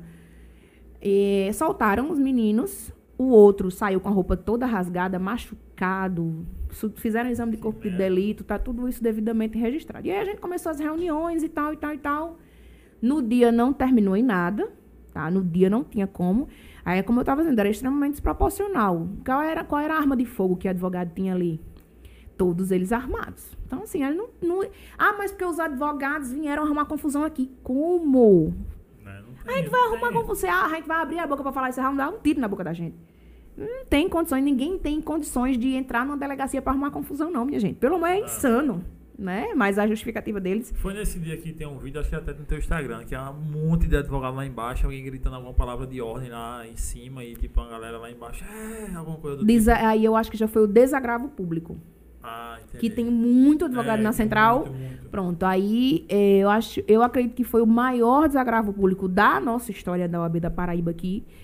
E inclusive um dos maiores do Brasil, de certeza. Numa época de pandemia na alta, onde as pessoas não saíam de casa, e a advocacia do Estado mandou representantes de todo lugar e do Brasil. A gente recebeu representantes de quase todos os estados do Brasil aqui na Paraíba para juntos fazermos o desagravo. Até na época o então presidente Felipe Santa Cruz veio também. Conversou, foi, na, foi, no- no- no- foi até o governador pedir providências, dizendo que não aceitava isso e tal e tal. Então, hoje, até hoje, os processos estão caminhando, é, rolando, estão tendo as audiências e tal, mas foi uma coisa assim que ganhou enorme repercussão e junto o meu trabalho que tinha acabado de começar. É. Porque eu disse, pô, era Jane que estava à frente com, não- acho que tinha, não, é, um mês de presidência Olha o B.O. ou BO. Mulher, por quê? E aí é onde eu, eu disse que eu ia tocar nesse assunto. Existe a ideia de que mulher não tem condições de ser representante da Comissão de Prerrogativas, porque a Comissão de Prerrogativas é isso. Então, entende-se que a mulher ela não vai querer ir de madrugada para a delegacia, que ela não vai enfrentar delegado de polícia, juiz, promotor, até servidores ou outras pessoas também que não tem nada a ver com o trabalho institucional. E era eu que estava lá. Inclusive junto com outras mulheres. Né? Não, não- a gente não se intimidou por conta disso. E teve advogado que veio falar comigo depois e disse: Eu preciso lhe dizer uma coisa. Digo, Diga, eu e meus amigos. Quando seu nome saiu, quando sua nomeação saiu, a gente acreditou que a gente ia estar desprotegido. Aí eu disse, mas por quê? Porque uma mulher jovem. Uma mulher jovem. Primeiro que é mulher. Primeiro que a mulher, depois jovem. Mas depois do que aconteceu na Central de Polícia, porque assim, eu fiquei tomando conta de todo mundo, viu? Tem vídeo lá gravado que o advogado queria ficar conversando com o policial, não deixava. Não vai ficar ninguém para trás. Ou fica todos os advogados juntos, ou não vai ficar ninguém. Porque eles estão juntos, então a gente precisa ficar junto. Não, mas fulano é amigo. Eu digo, eu não quero saber. Traga fulano para cá. Os advogados então estão nessa sala aqui, então vai ficar todo mundo aqui. Até que o presidente da ordem chegasse, que na época Paulo Maia. E aí Paulo Maia chegou e disse: pronto, o presidente chegou, agora é com ele. Mas até ele chegar, é, eu vou dar conta aqui da eu situação. mando nessa bagaça aqui. É. Todo mundo tá ali. Agora, claro, na- no dia eu tive apoio de muitos advogados, né? Que a gente tava junto, era a nossa É classe, classe, né? junto ali, claro. Eu tava só realmente na questão institucional, porque eu tinha uma portaria que me dá essa condição de instituição, mas na verdade ali era todo mundo advogado trabalhando num único objetivo, que era proteger a nossa classe e nos proteger, inclusive, de vida. Proteger a nossa vida, porque não- ali podia acontecer. Não aconteceu uma tragédia comigo e com o Igor por muito pouco. Por pouco. Muito, muito pouco. Eu Ah. vi os vídeos, foi uma doideira tudo aquilo que aconteceu. é, é, os vídeos que tem na internet, né? Você coloca na internet é, advogados na delegacia, delegado xingando a advogada, vai aparecer alguma coisa do tipo. E É. Você vê os vídeos e foi muito doido tudo que aconteceu. Sabe o que eu acho, assim, que hoje, até eles mesmos, quando olham pra trás, percebem que não precisava daquilo. É, sim. Porque Foi não são pessoas ruins. Não, Não são. foi um momento que as pessoas perderam o sentido, é, a consciência de quem eram e o que estavam representando.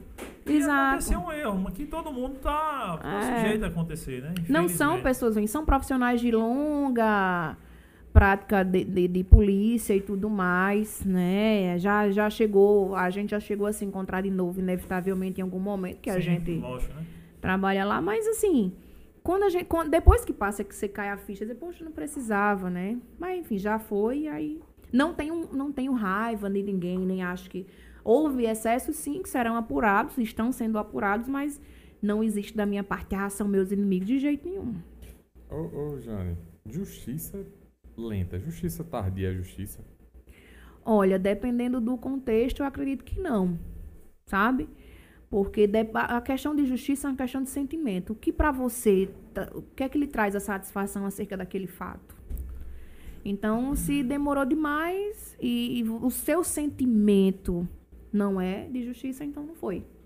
Não adianta você ter um papel que lhe dá um direito X se você não consegue fazer fazê-lo efetivo. É onde a gente fala da efetividade da justiça. Então, o que é que adianta você ter uma sentença judicial transitada em julgado, que a gente chama que é aquela que não cabe mais recurso, se ela não lhe entregou o bem da vida?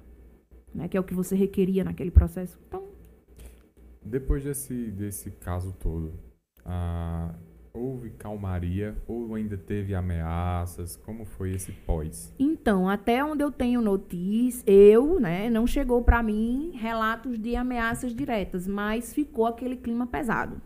Ficou. Até hoje tem um outro profissional que ainda leva pro lado pessoal. Uhum. É, Um, um bestinha. inevitável.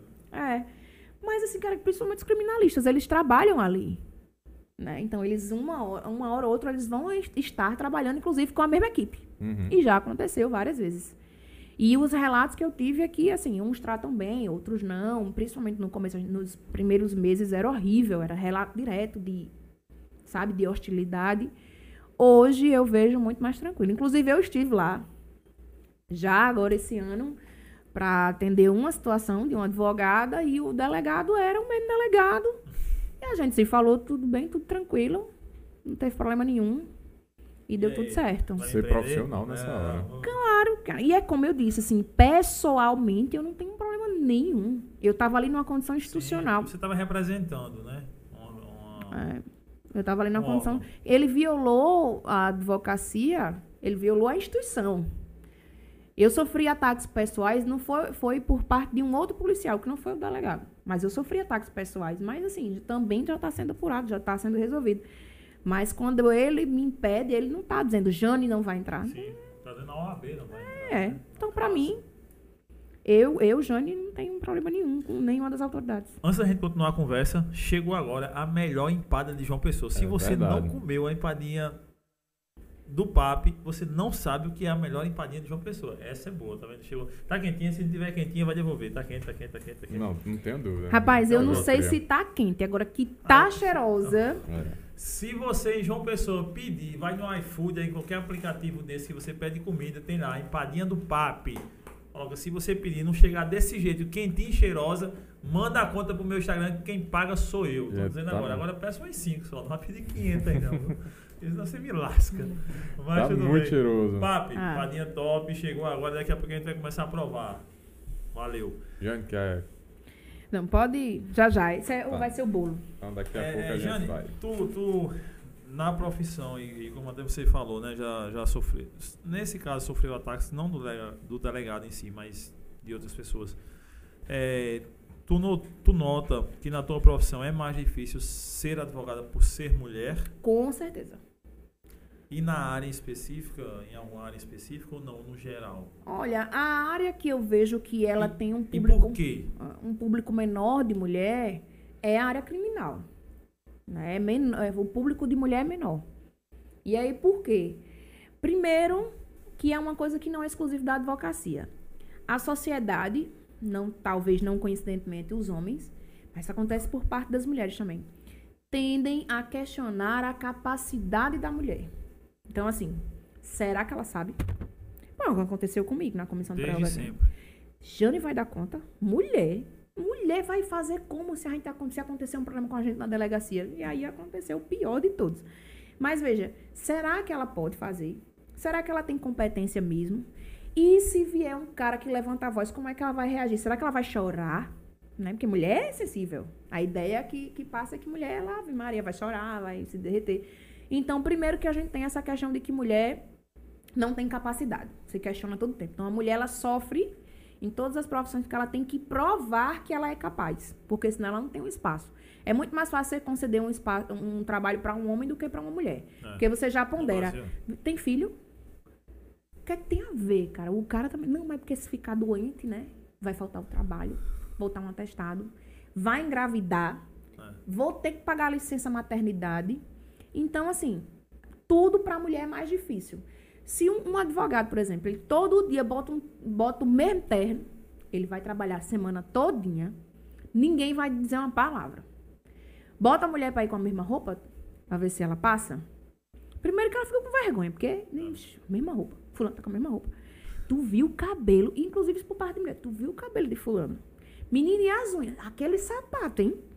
Entendeu? Então a mulher já sofre porque ela tem que estar, além de, de, de ter a capacidade técnica, ter que estudar, se preparar, ela ainda tem que ostentar uma pose que diga ela é uma boa mulher. Porque eu digo, se eu me apresentar bem, eu sou boa. Se eu me apresentar mal, eu não valho.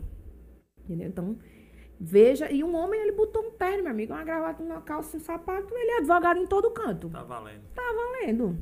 Mulher não. Então, assim, mulher tem vários aspectos de, de dificuldade e que realmente, por, pelo fato que a gente conversou anteriormente, de, de- de historicamente ela ter sido condicionada a dar conta das coisas, ela acaba soberbada de trabalho. Que é isso que eu penso que tem que ser mudado na mente da mulher, não é dos outros não. Porque se a mulher mesmo, ela começa a agir diferente, ela começa a mostrar que é diferente. Por exemplo, eu sou uma mulher que age diferente. Não, eu não deixo de fazer minhas coisas para fazer correr de casa, não. Minha mãe, olha o que minha mãe disse. Olhe, você tem filha, sua vida mudou. Eu disse, por quê? Não, porque não pode mais sair, né? Eu digo, oxente. E eu morri, foi. Querida, quando ela crescer, ela vai sair. Ela vai ter a vida dela. A minha vida é hoje. A minha vida Logicamente. é agora. Eu não vou abrir mão de nada pela minha filha, não. Menina, como os tempos mudaram. Eu digo, pois é. Eu abri minha, a mão da minha pela sua. Eu digo, de besta. De besta, porque hoje a senhora tá com 54, se bem que minha mãe é bem jovem. Mas digo, manhã, não existe isso. Eu não faço isso. Não aconselho nenhuma mulher a fazer. E vou lhe dizer, viu? Minha filha é extremamente educada, inteligente, é, reconhece que tem uma mãe que trabalha muito, que ela já diz, mamãe, você trabalha, você vai trabalhar amanhã. Mas o tempo que eu passo com ela é um tempo de qualidade. E a minha prioridade não é ela. A minha prioridade é ela para alguns aspectos, na questão educacional. É, então, eu priorizo uma boa escola, eu priorizo um bom brinquedo, né? Educativo, pedagógico, mas eu não priorizo tempo é, que eu deva me dedi deva dedicar para mim. Eu, eu, tenho, eu dou um exemplo muito interessante, que inclusive eu dei esse exemplo na primeira conferência, na primeira não, na conferência da mulher advogada da OAB, que era o seguinte. Quando você está no voo, e ele vai despressurizar, né? Que fala. Qual é a orientação? Você coloca a máscara primeiro em quem? Você. Em você. Como é que você vai ter a capacidade de salvar alguém morto? Eu uso esse exemplo várias vezes. Não tem como, cara. Então a mulher ela tem que se priorizar. Quando, quando você, você se vê de uma, uma situação pessoal difícil, você às vezes está tão bem que você nem. É porque eu tem um problema. Diz, Maria, gente, tu vive tão bem assim, cara. Comigo mesmo eu vivo. A gente tem problemas gerais, né? Sim, Assim, que é genéricos. Mas comigo mesma eu tenho uma paz enorme. Por quê? Porque eu, eu vejo um fator externo que vai me atrapalhar, eu digo, olha, nem venha. Pegue o beco. Então eu não priorizo, e aí as mulheres ficam, algumas, né? Ficam impactadas. Ave Maria, como é que uma mãe diz um negócio desse? Porque criou-se a ideia de que mãe é o ser que vai, meu Deus, aquela criança, ela precisa da mãe. Sim, minha filha, cadê o pai dela? Não porque o pai mostre a ele que ele tem a obrigação de fazer. O pai da minha filha é dividido. Olha, ah, eu dizia ele direto. A gente tem uma diferença que vai Tô acabar pena- breve. Tô até com pena do povo agora. ah, mas, mas tranquilidade. Sacanagem. A gente tem uma diferença. Que do meu peito sai leite, do seu não sai. Quando ela não mamar mais, acabou a Claro. diferença e aí a gente vai ficar igual. E aí eu dei de mamar pra o azar dele 40 dias, mais ou menos. Puta que pariu.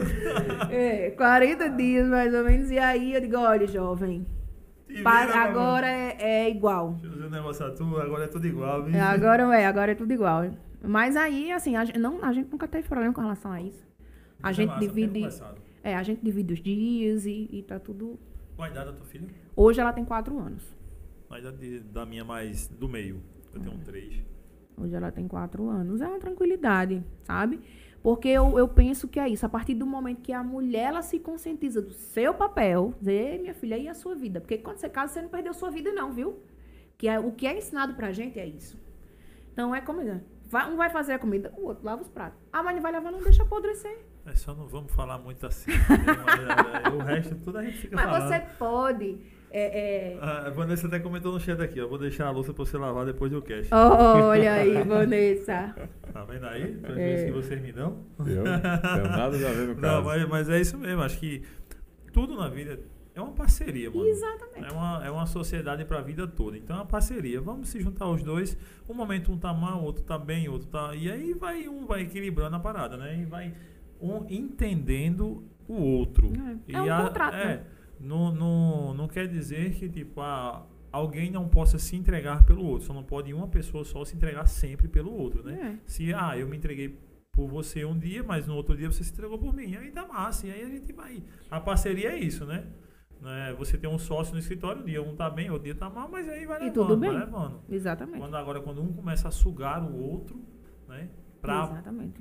Ganho, pra um bem, aí é sacanagem. Aí é, é tipo eu não deixar a Vanessa viver pra cuidar dos três filhos pra poder eu viver, não. Aí tá errado. Então Exato. vamos os dois viver juntos, vamos nenhum dos dois viver, mas vamos, algum- tem que ser junto a parada, né? Exatamente. Disso. É uma parceria mesmo.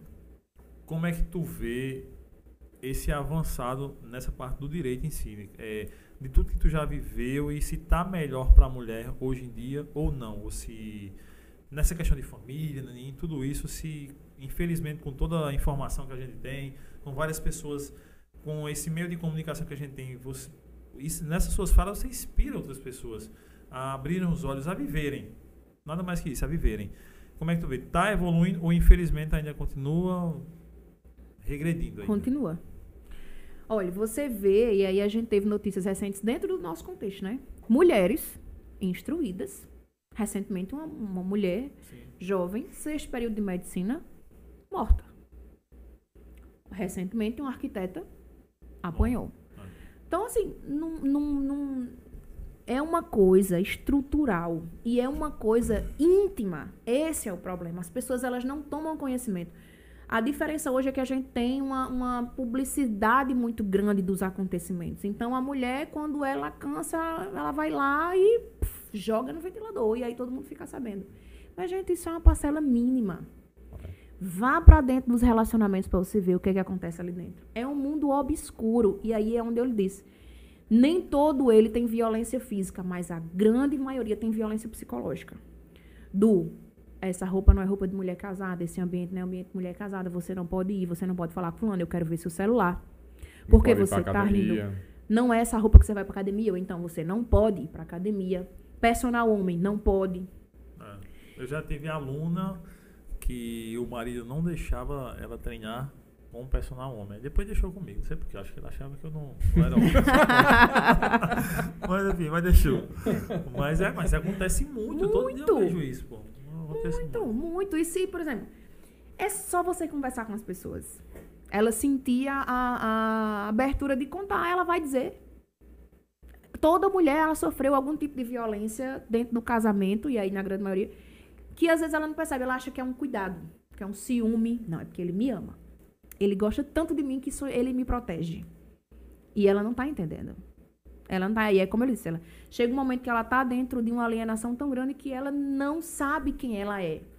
Muitas mulheres, você vai dizer, você vivia como você era antes? Ela vai dizer, eita, acho que não. Você mudou? Ela nem lembra como era antes. Não, ela perdeu a identidade dela enquanto pessoa, enquanto mulher, entendeu? Chega a mulher assim dizendo, eu quero arrasar com ele agora, depois que ele me ferrou, eu quero ferrar com ele, chega. Já perdi cliente por isso, porque eu não faço isso. Mas chega. Chego. Olha que coisa Chega assim, eu engraçada. quero fuder ele agora, porque ele me É. ferrou. Exatamente. Eu tive um- uma cliente ano passado e ela me contratou. E aí eu consegui o que ela precisava, não o que ela queria, tá? É, dentro do que ela precisava, foi praticado dentro do processo. Ela disse, mas eu quero mais, porque ele tá saindo com as no Hum. final de semana. Eu digo, jovem, ele tem o direito. Ele é livre. É. Não, mas ele não pode fazer. Eu digo, olha, eu não posso fazer isso. Não, mas eu vou lhe pagar. Eu digo, não tem dinheiro que pague. Eu não vou praticar um ato porque você precisa de uma satisfação pessoal. Eu vou garantir todos os seus direitos, todos. Agora, sua satisfação pessoal em prejuízo de outra pessoa, e aí pode ser quem for, não. Sabe o que ela fez? Então eu vou trocar de advogado. Fique à vontade. Porque tem advogado que faz isso, tá? Sim. Eu disse, fique à vontade. Dias depois, quem me liga pra me contratar? Ela de novo, não. O cara. cara. Doutor, eu vi que a senhora não é mais advogada de fulana. E eu queria que a senhora fosse minha advogada, porque eu gostei demais do seu trabalho. Mesmo, gostei demais. Mesmo você me lascando. Mesmo, velho. Você me lascou justamente, entendeu? Justo é. Eu disse, pois é, cara, eu não posso. O código de ética não me permite fazer isso. E nem se o código de ética não previsse essa regulamentação, eu não faria. Porque eu não, eu, os direitos dela estão. Mas a senhora sabe, eu digo, não, exatamente por isso, porque eu sei o que, é que ela quer. Se eu for pro seu lado, eu vou ter que abrir, divulgar o que, é que ela quer contra Ah, você. e, e por lei não pode, não? Não, você não pode. Você é advogado das duas partes. É. Se for de livre acordo, sim. Mas você deixar de patrocinar o interesse de um na mesma causa para passar. entendeu? Ah, porque você leva informações de um. Claro, veja que desvantagem, né? Diga aí que sacanagem pra o É, cara, né? O e cara aí eu não faço uma chancezinha, né? De se Mas sair. é interessante. E já aconteceu um casal, a mulher apanhou do cara, né? E aí ela foi lá no escritório. Me contou tudo, me contou tudo, me contou tudo. Eu, poxa vida, e tal, tal, tal. E sim, aí tem um problema que eu vou já falar sobre isso. Que a mulher é vítima de violência doméstica, né? Em casa. E aí eu disse, beleza, tal. E aí eu fiquei fazendo o acompanhamento dela. Ela não tinha dinheiro. Que isso é uma realidade grande. A mulher vítima de violência doméstica, ela não tem dinheiro, porque o cara já tá tomando conta da situação toda, então ela não tem nem o dinheiro, ela, ela já parou de trabalhar, ela sabe? Às vezes o emprego que ela tem, porque foi o cara que arrumou, então ela já tem medo até de sair ficar sem nada. E ela não tinha o dinheiro, eu digo, olha, eu vou lhe dar as instruções, eu não posso eu não posso trabalhar pra você de graça porque o tanto de mulher vítima de violência que vai me procurar pra eu trabalhar de graça, aí minha filha eu vou passar o dia trabalhando pra você e de noite eu vou lá pra praia É, pra poder ganhar pedir. É. E aí eu disse, olha, é, aqui você vai fazer isso, isso, isso, isso. Dias depois, quem me procura? O cara. Só que eu não sabia que era ele, porque eu não vi foto dele, entendeu? Eu não sabia quem era ele. E aí ele, você recebi e tal. E aí a gente começou a conversar, conversar, conversar, conversar. Quando ele começou a conversar, a história era muito Batia. parecida. Ah, deu match. Aí eu disse, poxa, essa história é muito parecida com a de fulano. Se o senhor tem uma foto da sua esposa, quando ele mostrou, eu digo, a gente vai ter que parar de conversar agora. Porque a sua esposa já me procurou. E a senhora vai advogar para ela? Eu disse, não, nem para ela e nem para o senhor. Não vou poder mais, eu já comprometeu tudo. E agora, eu digo, e agora o senhor vai ter que. Me indica, eu digo, eu não vou nem lhe indicar ninguém. Não vou nem lhe indicar ninguém. E ela realmente tinha apanhado. E eu não trabalho em defesa de homem que pratica violência, tá? Mas aí ele ia me contar a história dele. Porque tem mulher que se, que se machuca, por incrível que pareça. Eu, já, tive vi um caso eu já desse. Vi um vídeo já. É, eu já tive um caso desse. aparecendo aí, ó. A mulher se machucou e foi até a delegacia. E o cara não tinha nada a ver. E aí eu defendi o cara. Cara, isso é uma exceção da exceção da exceção, É. mas acontece também, tá? A gente tem que ter filtro para as coisas. Menino do Manchetão, o Rodrigo contou? Do Manchetão? Sim, Léo e Bruno. Léo e Bruno, foi Bruno, acho que aconteceu Não, com é, ele. não, mas aí não foi lance de casal, né? Aí foi. Ah, é, não foi casal, mas a Sim, mulher acusou sem ele ter feito Não é? nada. Uma E aí teve, lá. teve isso aí. Eu- E aí eu fui e disse a ele, eu disse, olha, você tá me contando a história, mas eu não, não faria. Não é o que ela mereceu. Aí, mesmo, Aí é. doido pra eu bater nele, né? É, Eu jovem, não sabe faça... pra que ele tá falando isso, é, é, pois é. Não existe isso de a mulher merecer. não. Ninguém merece. cara. Eu sei que dentro de um relacionamento, discussão e tal, você fica a flor da pele. E o cara que não tem controle bate. Ele bate tanto que mata. Às vezes ele nem se toca. Mas, cara, isso é gravíssimo. Porque a mulher, ela está no estado de vulnerabilidade dentro daquele relacionamento. Então, é, é, enfim, é complicado. Aí teve, tem essas histórias engraçadas, assim, de- Que acontece. que acontece. Hoje você tá com o escritório em João Pessoa. Então, é, hoje eu atendo por aqui porque eu saí do lado do Bahia, vim morar aqui, e aí eu só fico por aqui mesmo. E vou, eu tenho muito cliente em Bahia. De vez em quando eu vou pra lá. E aí eu vou na casa chegou dos lá meus- sem nenhum cliente e hoje já, É, já tem é. E muita gente me procura por conta desse meu jeito, sabe? Gosta de ser atendido por mim. Eu tenho muita empatia com, com as pessoas. E aí não importa o gênero. Você chega pra mim, cara, eu, eu- você tá ali me entregando um problema que pra você é o problema da sua vida inteira. Pra mim é mais um problema, Sim. porque eu tenho vários pra resolver de várias pessoas. Mas eu sei que o seu problema é o problema da sua vida inteira. Pode ser uma ligação reiterada da Vivo, como eu tô com um cliente. Que ele me contratou só porque ele não aguenta mais receber chamada da Vivo. Ah, pois pronto, eu vou ligar, vou lhe contratar pra eu cancelar, claro. Net, pelo amor de Deus, bota esse sistema na, num lugar que eu quero cancelar esta merda. Que eu não quero mais sua internet. Enfim. Desse jeito. E aí eu Uau. sei que aquilo ali é o que tá tirando o luz do cara. Se brincar, ele nem dorme de noite. Por exemplo, da audiência. Eu sei como o meu cliente se sente quando tem uma audiência, que ele nu- nunca foi nem no fórum. Aí, meu Deus, a audiência, ele pensa, treme tanto. Então, tem cliente que eu vou pra casa dela. Exemplo, tem audiência agora, inclusive de Bahia, eu vou pra casa dela. Eu digo, olha, você quer sentar aonde? Não, eu quero ficar na sala. Eu separo água e... Tu tá entendendo? Porque não é fácil. É fácil pra mim, que faço várias audiências, tô acostumada. Mas uma parte que não tem natura, não tem afinidade com o processo judicial, com, acha que é briga, acha que é litígio, acha que tá um contra o outro. E eu pratico uma advocacia muito extrajudicial.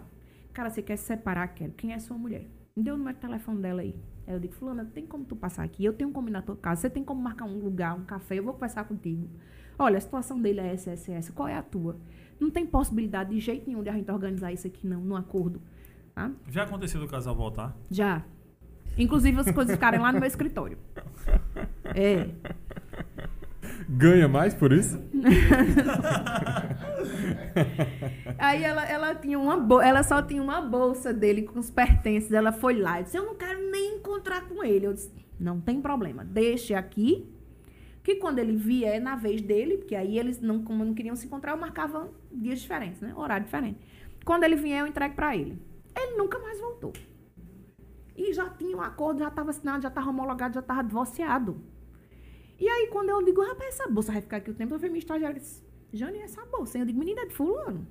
Deixa eu ligar. Ele disse, não, doutor, é porque a gente voltou. eu disse, poxa, que bom, né? Graças a Deus. Casa de novo. Pode É, casar tá. de novo com a mesma Vamos pessoa. gastar dinheiro, papai. Ei, agora eu vou te contar. Tem, tem Pedro aqui no chat. Não faço a mínima ideia de quem seja, mas ele disse que Bahia é o lugar certo pra trabalhar. Tem muito chifre lá. Rapaz, essa história da cangá é fogo. Aqui pariu. Pô, mito, viu? É um mito. É, mas o povo, mas o povo fala disso, né? Mas assim, olhe, aqui em João Pessoa tem também, viu? Com força. É porque lá ficou só com a fama. Agora, onde acontece de verdade, É nos quatro cantos. Olha. É. E ela tem conhecimento de casal. É. Sabendo os caras aí até ela, viu? Muito casal indo pra ela aí. Enfim, mais alguma pergunta, Kaique? Eu só gratidão. Pô, show demais. É, é, curti demais o papo. Gostasse? Oxe, mais menino Já demais. tá convidada pros Os próximos. próximos, vamos lhe aperrear mais. E obrigado, Bruna, por ter feito essa ponte aí, ter, ter Hum. esse Bruna, bate-bola pra queremos trazer. você Verdade, aqui Bruna de novo. arrasa. É, e Bruno não conhece esse espaço ainda. Não Olha, conhece. Ela foi tá numa vendo? antiga ainda. Quando era bem pequenininho, tava ela, irmão dela, tudo apertadinho lá. Bruno, me então enricaram, entendeu? É outro sistema aqui. Tu tem que viver isso Tem que aqui. vir enquanto o Banco do Nordeste não vem buscar. Entendeu? E se vier, a gente até já sabe pra quem Já- ligar já agora. vamos ligar, né? Aí Bruna é criminal, ela já é- ela, ela pega tudo também, então a gente faz Ah. uma força-tarefa pra defender a gente. Ninguém toma isso aqui da gente. Mas vamos embora. Jane, obrigado demais, ainda mais sendo véspera do seu aniversário, que daqui a pouco tem, deve ter alguma coisa por aí. Tem um né? afterzinho já já. Que a galera deve estar esperando. Que na verdade não é nem o tomar after, né? água. Que a gente vai começar. Vai começar, né? É, vai começar. uma parada, o after vai ser amanhã, 5 horas da manhã. Já. Amanhã ninguém trabalha. Desde já, parabéns. Já, Amanhã de- é sábado. já desejei nos bastidores, mas agora ao vivo. Obrigada. Deus obrigada. abençoe. Parabéns. Que Deus abençoe sua filhinha, filha, né? Menina, é, uma Menina, menininha. filha. Tive sorte, né? Eu digo, eu vou ter uma menina e eu dizer a ela tudo em como é. Sucesso, saúde, felicidade, paz sempre. Amém. Muito obrigada. Mas a gente sempre pede para o convidado deixar um recado para os seus seguidores, para o pessoal que está nos assistindo. E nesse momento você pode ficar à vontade. Pode rasgar aí. Então, Se então quiser eu vou- meter o pau em alguém, também pode. Pode ah, é. Eu vou aproveitar, já que é só pode elas, então vou deixar um recado para mulheres, né? Que eu acho que é a nossa, é o nosso foco, é a nossa missão. Cara, toda mulher, ela precisa se conhecer, né? Gostar de estar com ela mesma e procurar, às vezes, até uma ajuda de uma terapia. Porque a carência afetiva coloca, às vezes, essa mulher em situação de vulnerabilidade. Então, o mundo é muito grande. São muitas possibilidades e não necessariamente de relacionamentos amorosos. Amizades, trabalhos, uma atividade física, alguma coisa que lhe, lhe instigue, né? Que lhe dê, é, que ocupe seu tempo. Não, a, a vida, ela não é focada em um relacionamento com um homem ou com uma mulher ou com quem quer que seja, independente do gênero. A vida, ela é muito mais que isso. Então, eu acredito que se a gente se conhecer e procurar viver melhor consigo mesmo, a gente vai cada vez mais eh, se libertando desse ciclo de violência que a gente vive, que não é só dentro do casamento, é um ciclo de violência social. né? A gente sofre quando já nasce, sabe? Quando descobre o sexo e a mulher, vixe, vai sofrer na vida. Né? Então, vamos nos empoderar. E mulheres que ocupam um lugar elas têm uma responsabilidade muito grande, mas eu tenho uma responsabilidade muito grande de chamar outras mulheres, de abrir espaço para outras mulheres. E eu sempre faço isso. Então, também enaltecer mulheres que ocupam esses espaços, porque elas, para elas chegarem até ali, muita coisa aconteceu. Nenhuma mulher chega de graça. E aí eu vou, eu- o horário vai me permitir dizer isso. Dez, deixa eu olhar aqui. Não, fica à vontade. Dez e meia. Eu vontade. não dei pra ninguém para estar onde, né? Ah, mas porque não foi isso, tá? Não foi o olhinho verde, não foi o cabelo da água oxigenada do louro, não foi isso, meu. Foi realmente muita competência. É, e aí não é, ah, mas Jane foi lá para dizer, claro, a gente precisa enaltecer. Quando eu, eu enalteço a figura, não é Jane, é a mulher, foi uma mulher que chegou. E aí eu tenho certeza que quando vier uma outra mulher, eventualmente, para ocupar a presidência, vai dizer, pode ser uma mulher. E não como eu, que diz, não pode ser uma mulher. Entendeu? Então a gente precisa enaltecer essas mulheres. A gente tem grandes mulheres no sistema OAB, que aqui eu posso citar algumas como Janaína, que está à frente da Rede Sororidade, Marina Gadelha, que é a nossa conselheira federal, Leilane Soares, que é a nossa tesoureira, a Bruna, né, que é uma jovem advogada, mas está desbravando, sendo uma mulher competente. Porque tem- Leilane vem semana que vem, eu acho. Leilane Acho é, semana que vem. É. Pois é. Dia 23, eu acho. Ah, A gente tem o, nossa vice-presidente, que é a Rafaela. Nós temos a presidente da Comissão da Mulher Advogada, que é Isabelle Ramalho. Larissa, que também é da diretoria da OAB. Então, a gente tem mulheres, assim, que você, poxa... E essas mulheres precisam ser aplaudidas, precisam ser reconhecidas. E as outras mulheres não invejem mulheres. Vamos acompanhar, dê a- vamos dar a mão com a gente para chegar a todo mundo. Né? Porque isso também atrapalha. O machismo que vem da mulher é o pior que vem do homem. Porque É. você fica tão decepcionada. Sabe, eu fico mais triste quando vem da mulher, porque com o homem eu nem abstraio mais. É porque do homem, às vezes o cara, enfim, é, tudo que, o contexto que ele foi des- desenvolvido, ele É. já traz com ele. Mas o da mulher é sacanagem. É, mulher, é, mulher, esse negócio de inveja, ah, porque fulano aparece mais, cara, pelo amor de Deus. Vamos aparecer também? Né, tem espaço, eu vivo chamando mulher pra fazer as coisas comigo. E eu falo no grupo, nas nossas reuniões, cadê as mulheres? Eu só saio pra rua com homem. Cadê a mulher? Sabe o que Só pra finalizar, o que, que acontece? A gente sai pra atender um chamado... Pode falar, não tem O, finalizado não. Daí não, né? O, o, o, o- a pessoa ali, o, o- a autoridade, enfim, que violou prerrogativas, quando eu chego, eu só chego com os meninos, na maioria das vezes eu tô com homem. Quase nunca eu tô com mulher, na verdade. Porque as mulheres realmente, às vezes, falta mais engajamento, né? Não que não queiram.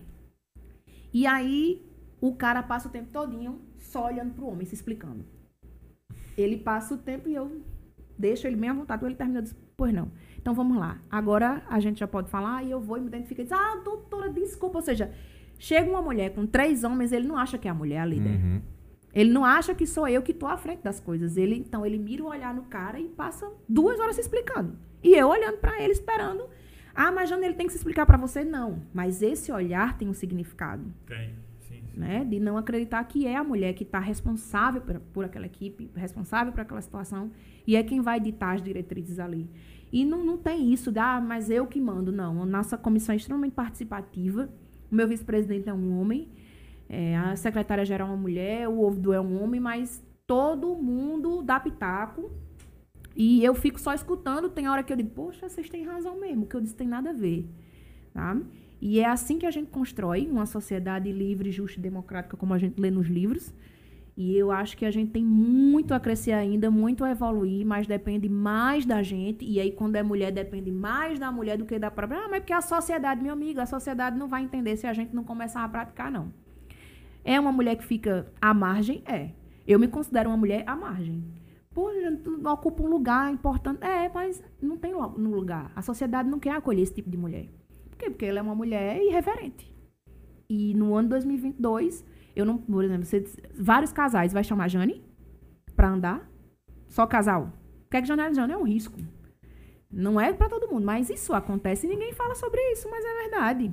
Né? Quando não percebe que tá praticando uma conduta Uhum. machista, que está praticando uma conduta de exclusão e tal, mas não é por isso que a mulher deve deixar de se colocar. Não prego fim de casamento, eu não prego fim de família, não sou a favor, mas, como a gente ponderou, não tá feliz, não tá bem, Entretanto, todavia, não fique naquela situação por conta de filho, por conta de um emprego, por conta de um dinheiro, por conta de uma assistência.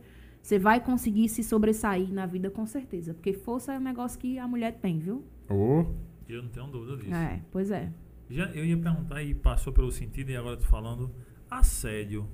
Tipo, tu já sofreu e não só de. de enfim, do ambiente assim, de policial, de advogado, de cliente, enfim, de, algum, de alguma coisa do tipo. Tu já sofreu?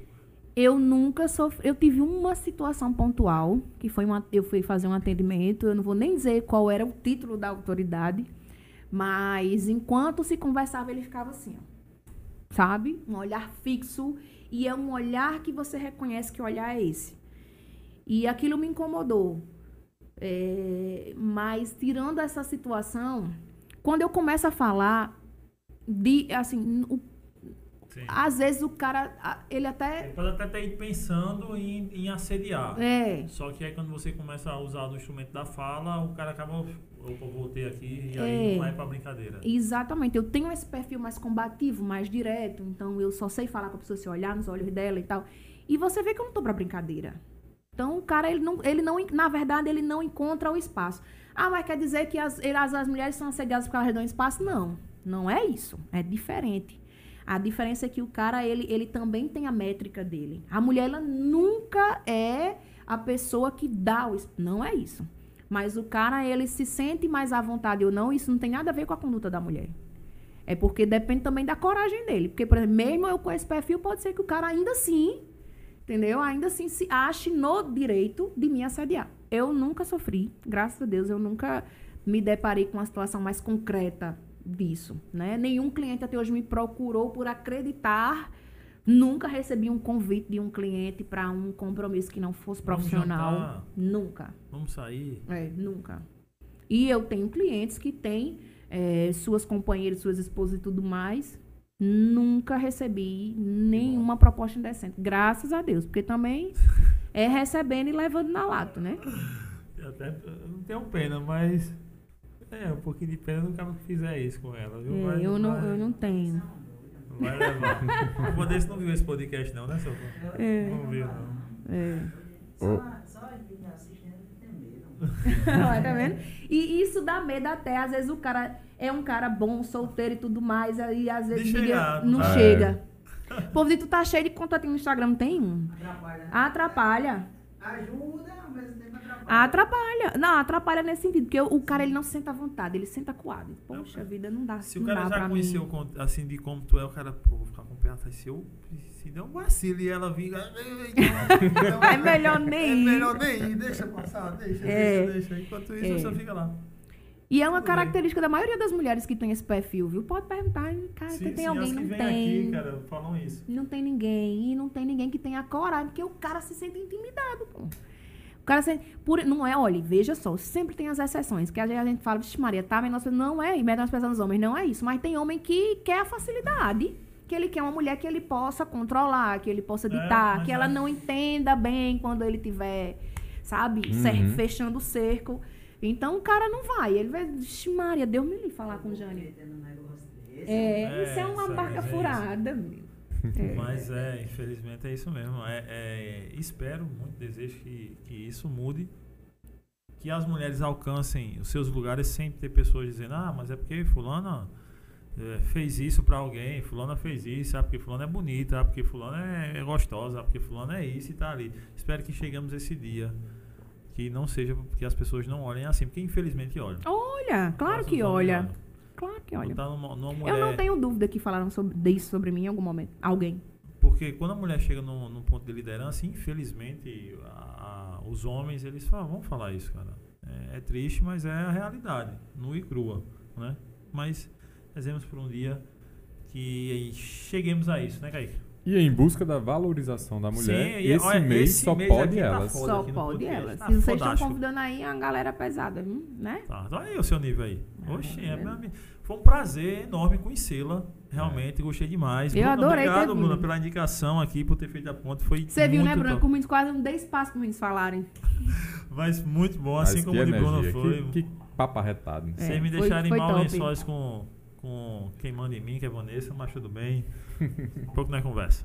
Tudo certo. Eles vão ficar inspirados. Deixa os pratos que eu lavo. Olha, valeu de alguma Valeu, coisa, Vanessa. valeu. Valeu, valeu, valeu. Não, vai estar tudo em E casa. galera, pega a visão, hein? Não pode faltar essa frase. É, não pega pega. a visão. Se você conhece Jane e sabe alguém que conhece ela e gosta dela, manda esse podcast. Mas se tu conhece alguém que não gosta dela, manda também esse podcast, né, Kaique? Se gostou, Compartilha com os amigos. se não gostou, manda pros inimigos e todo mundo fica sabendo dessa parada aqui. E a- Obrigado, galera. E agora a gente vai comer empadinha, Empadinha do do papo. papo, a melhor empadinha de João Pessoa. Não tem igual, não. Olha, não é porque ele tá mandando pra cá, não. É porque não tem, não. Porque É antes ele mandou, eu comprava. Quase todo dia.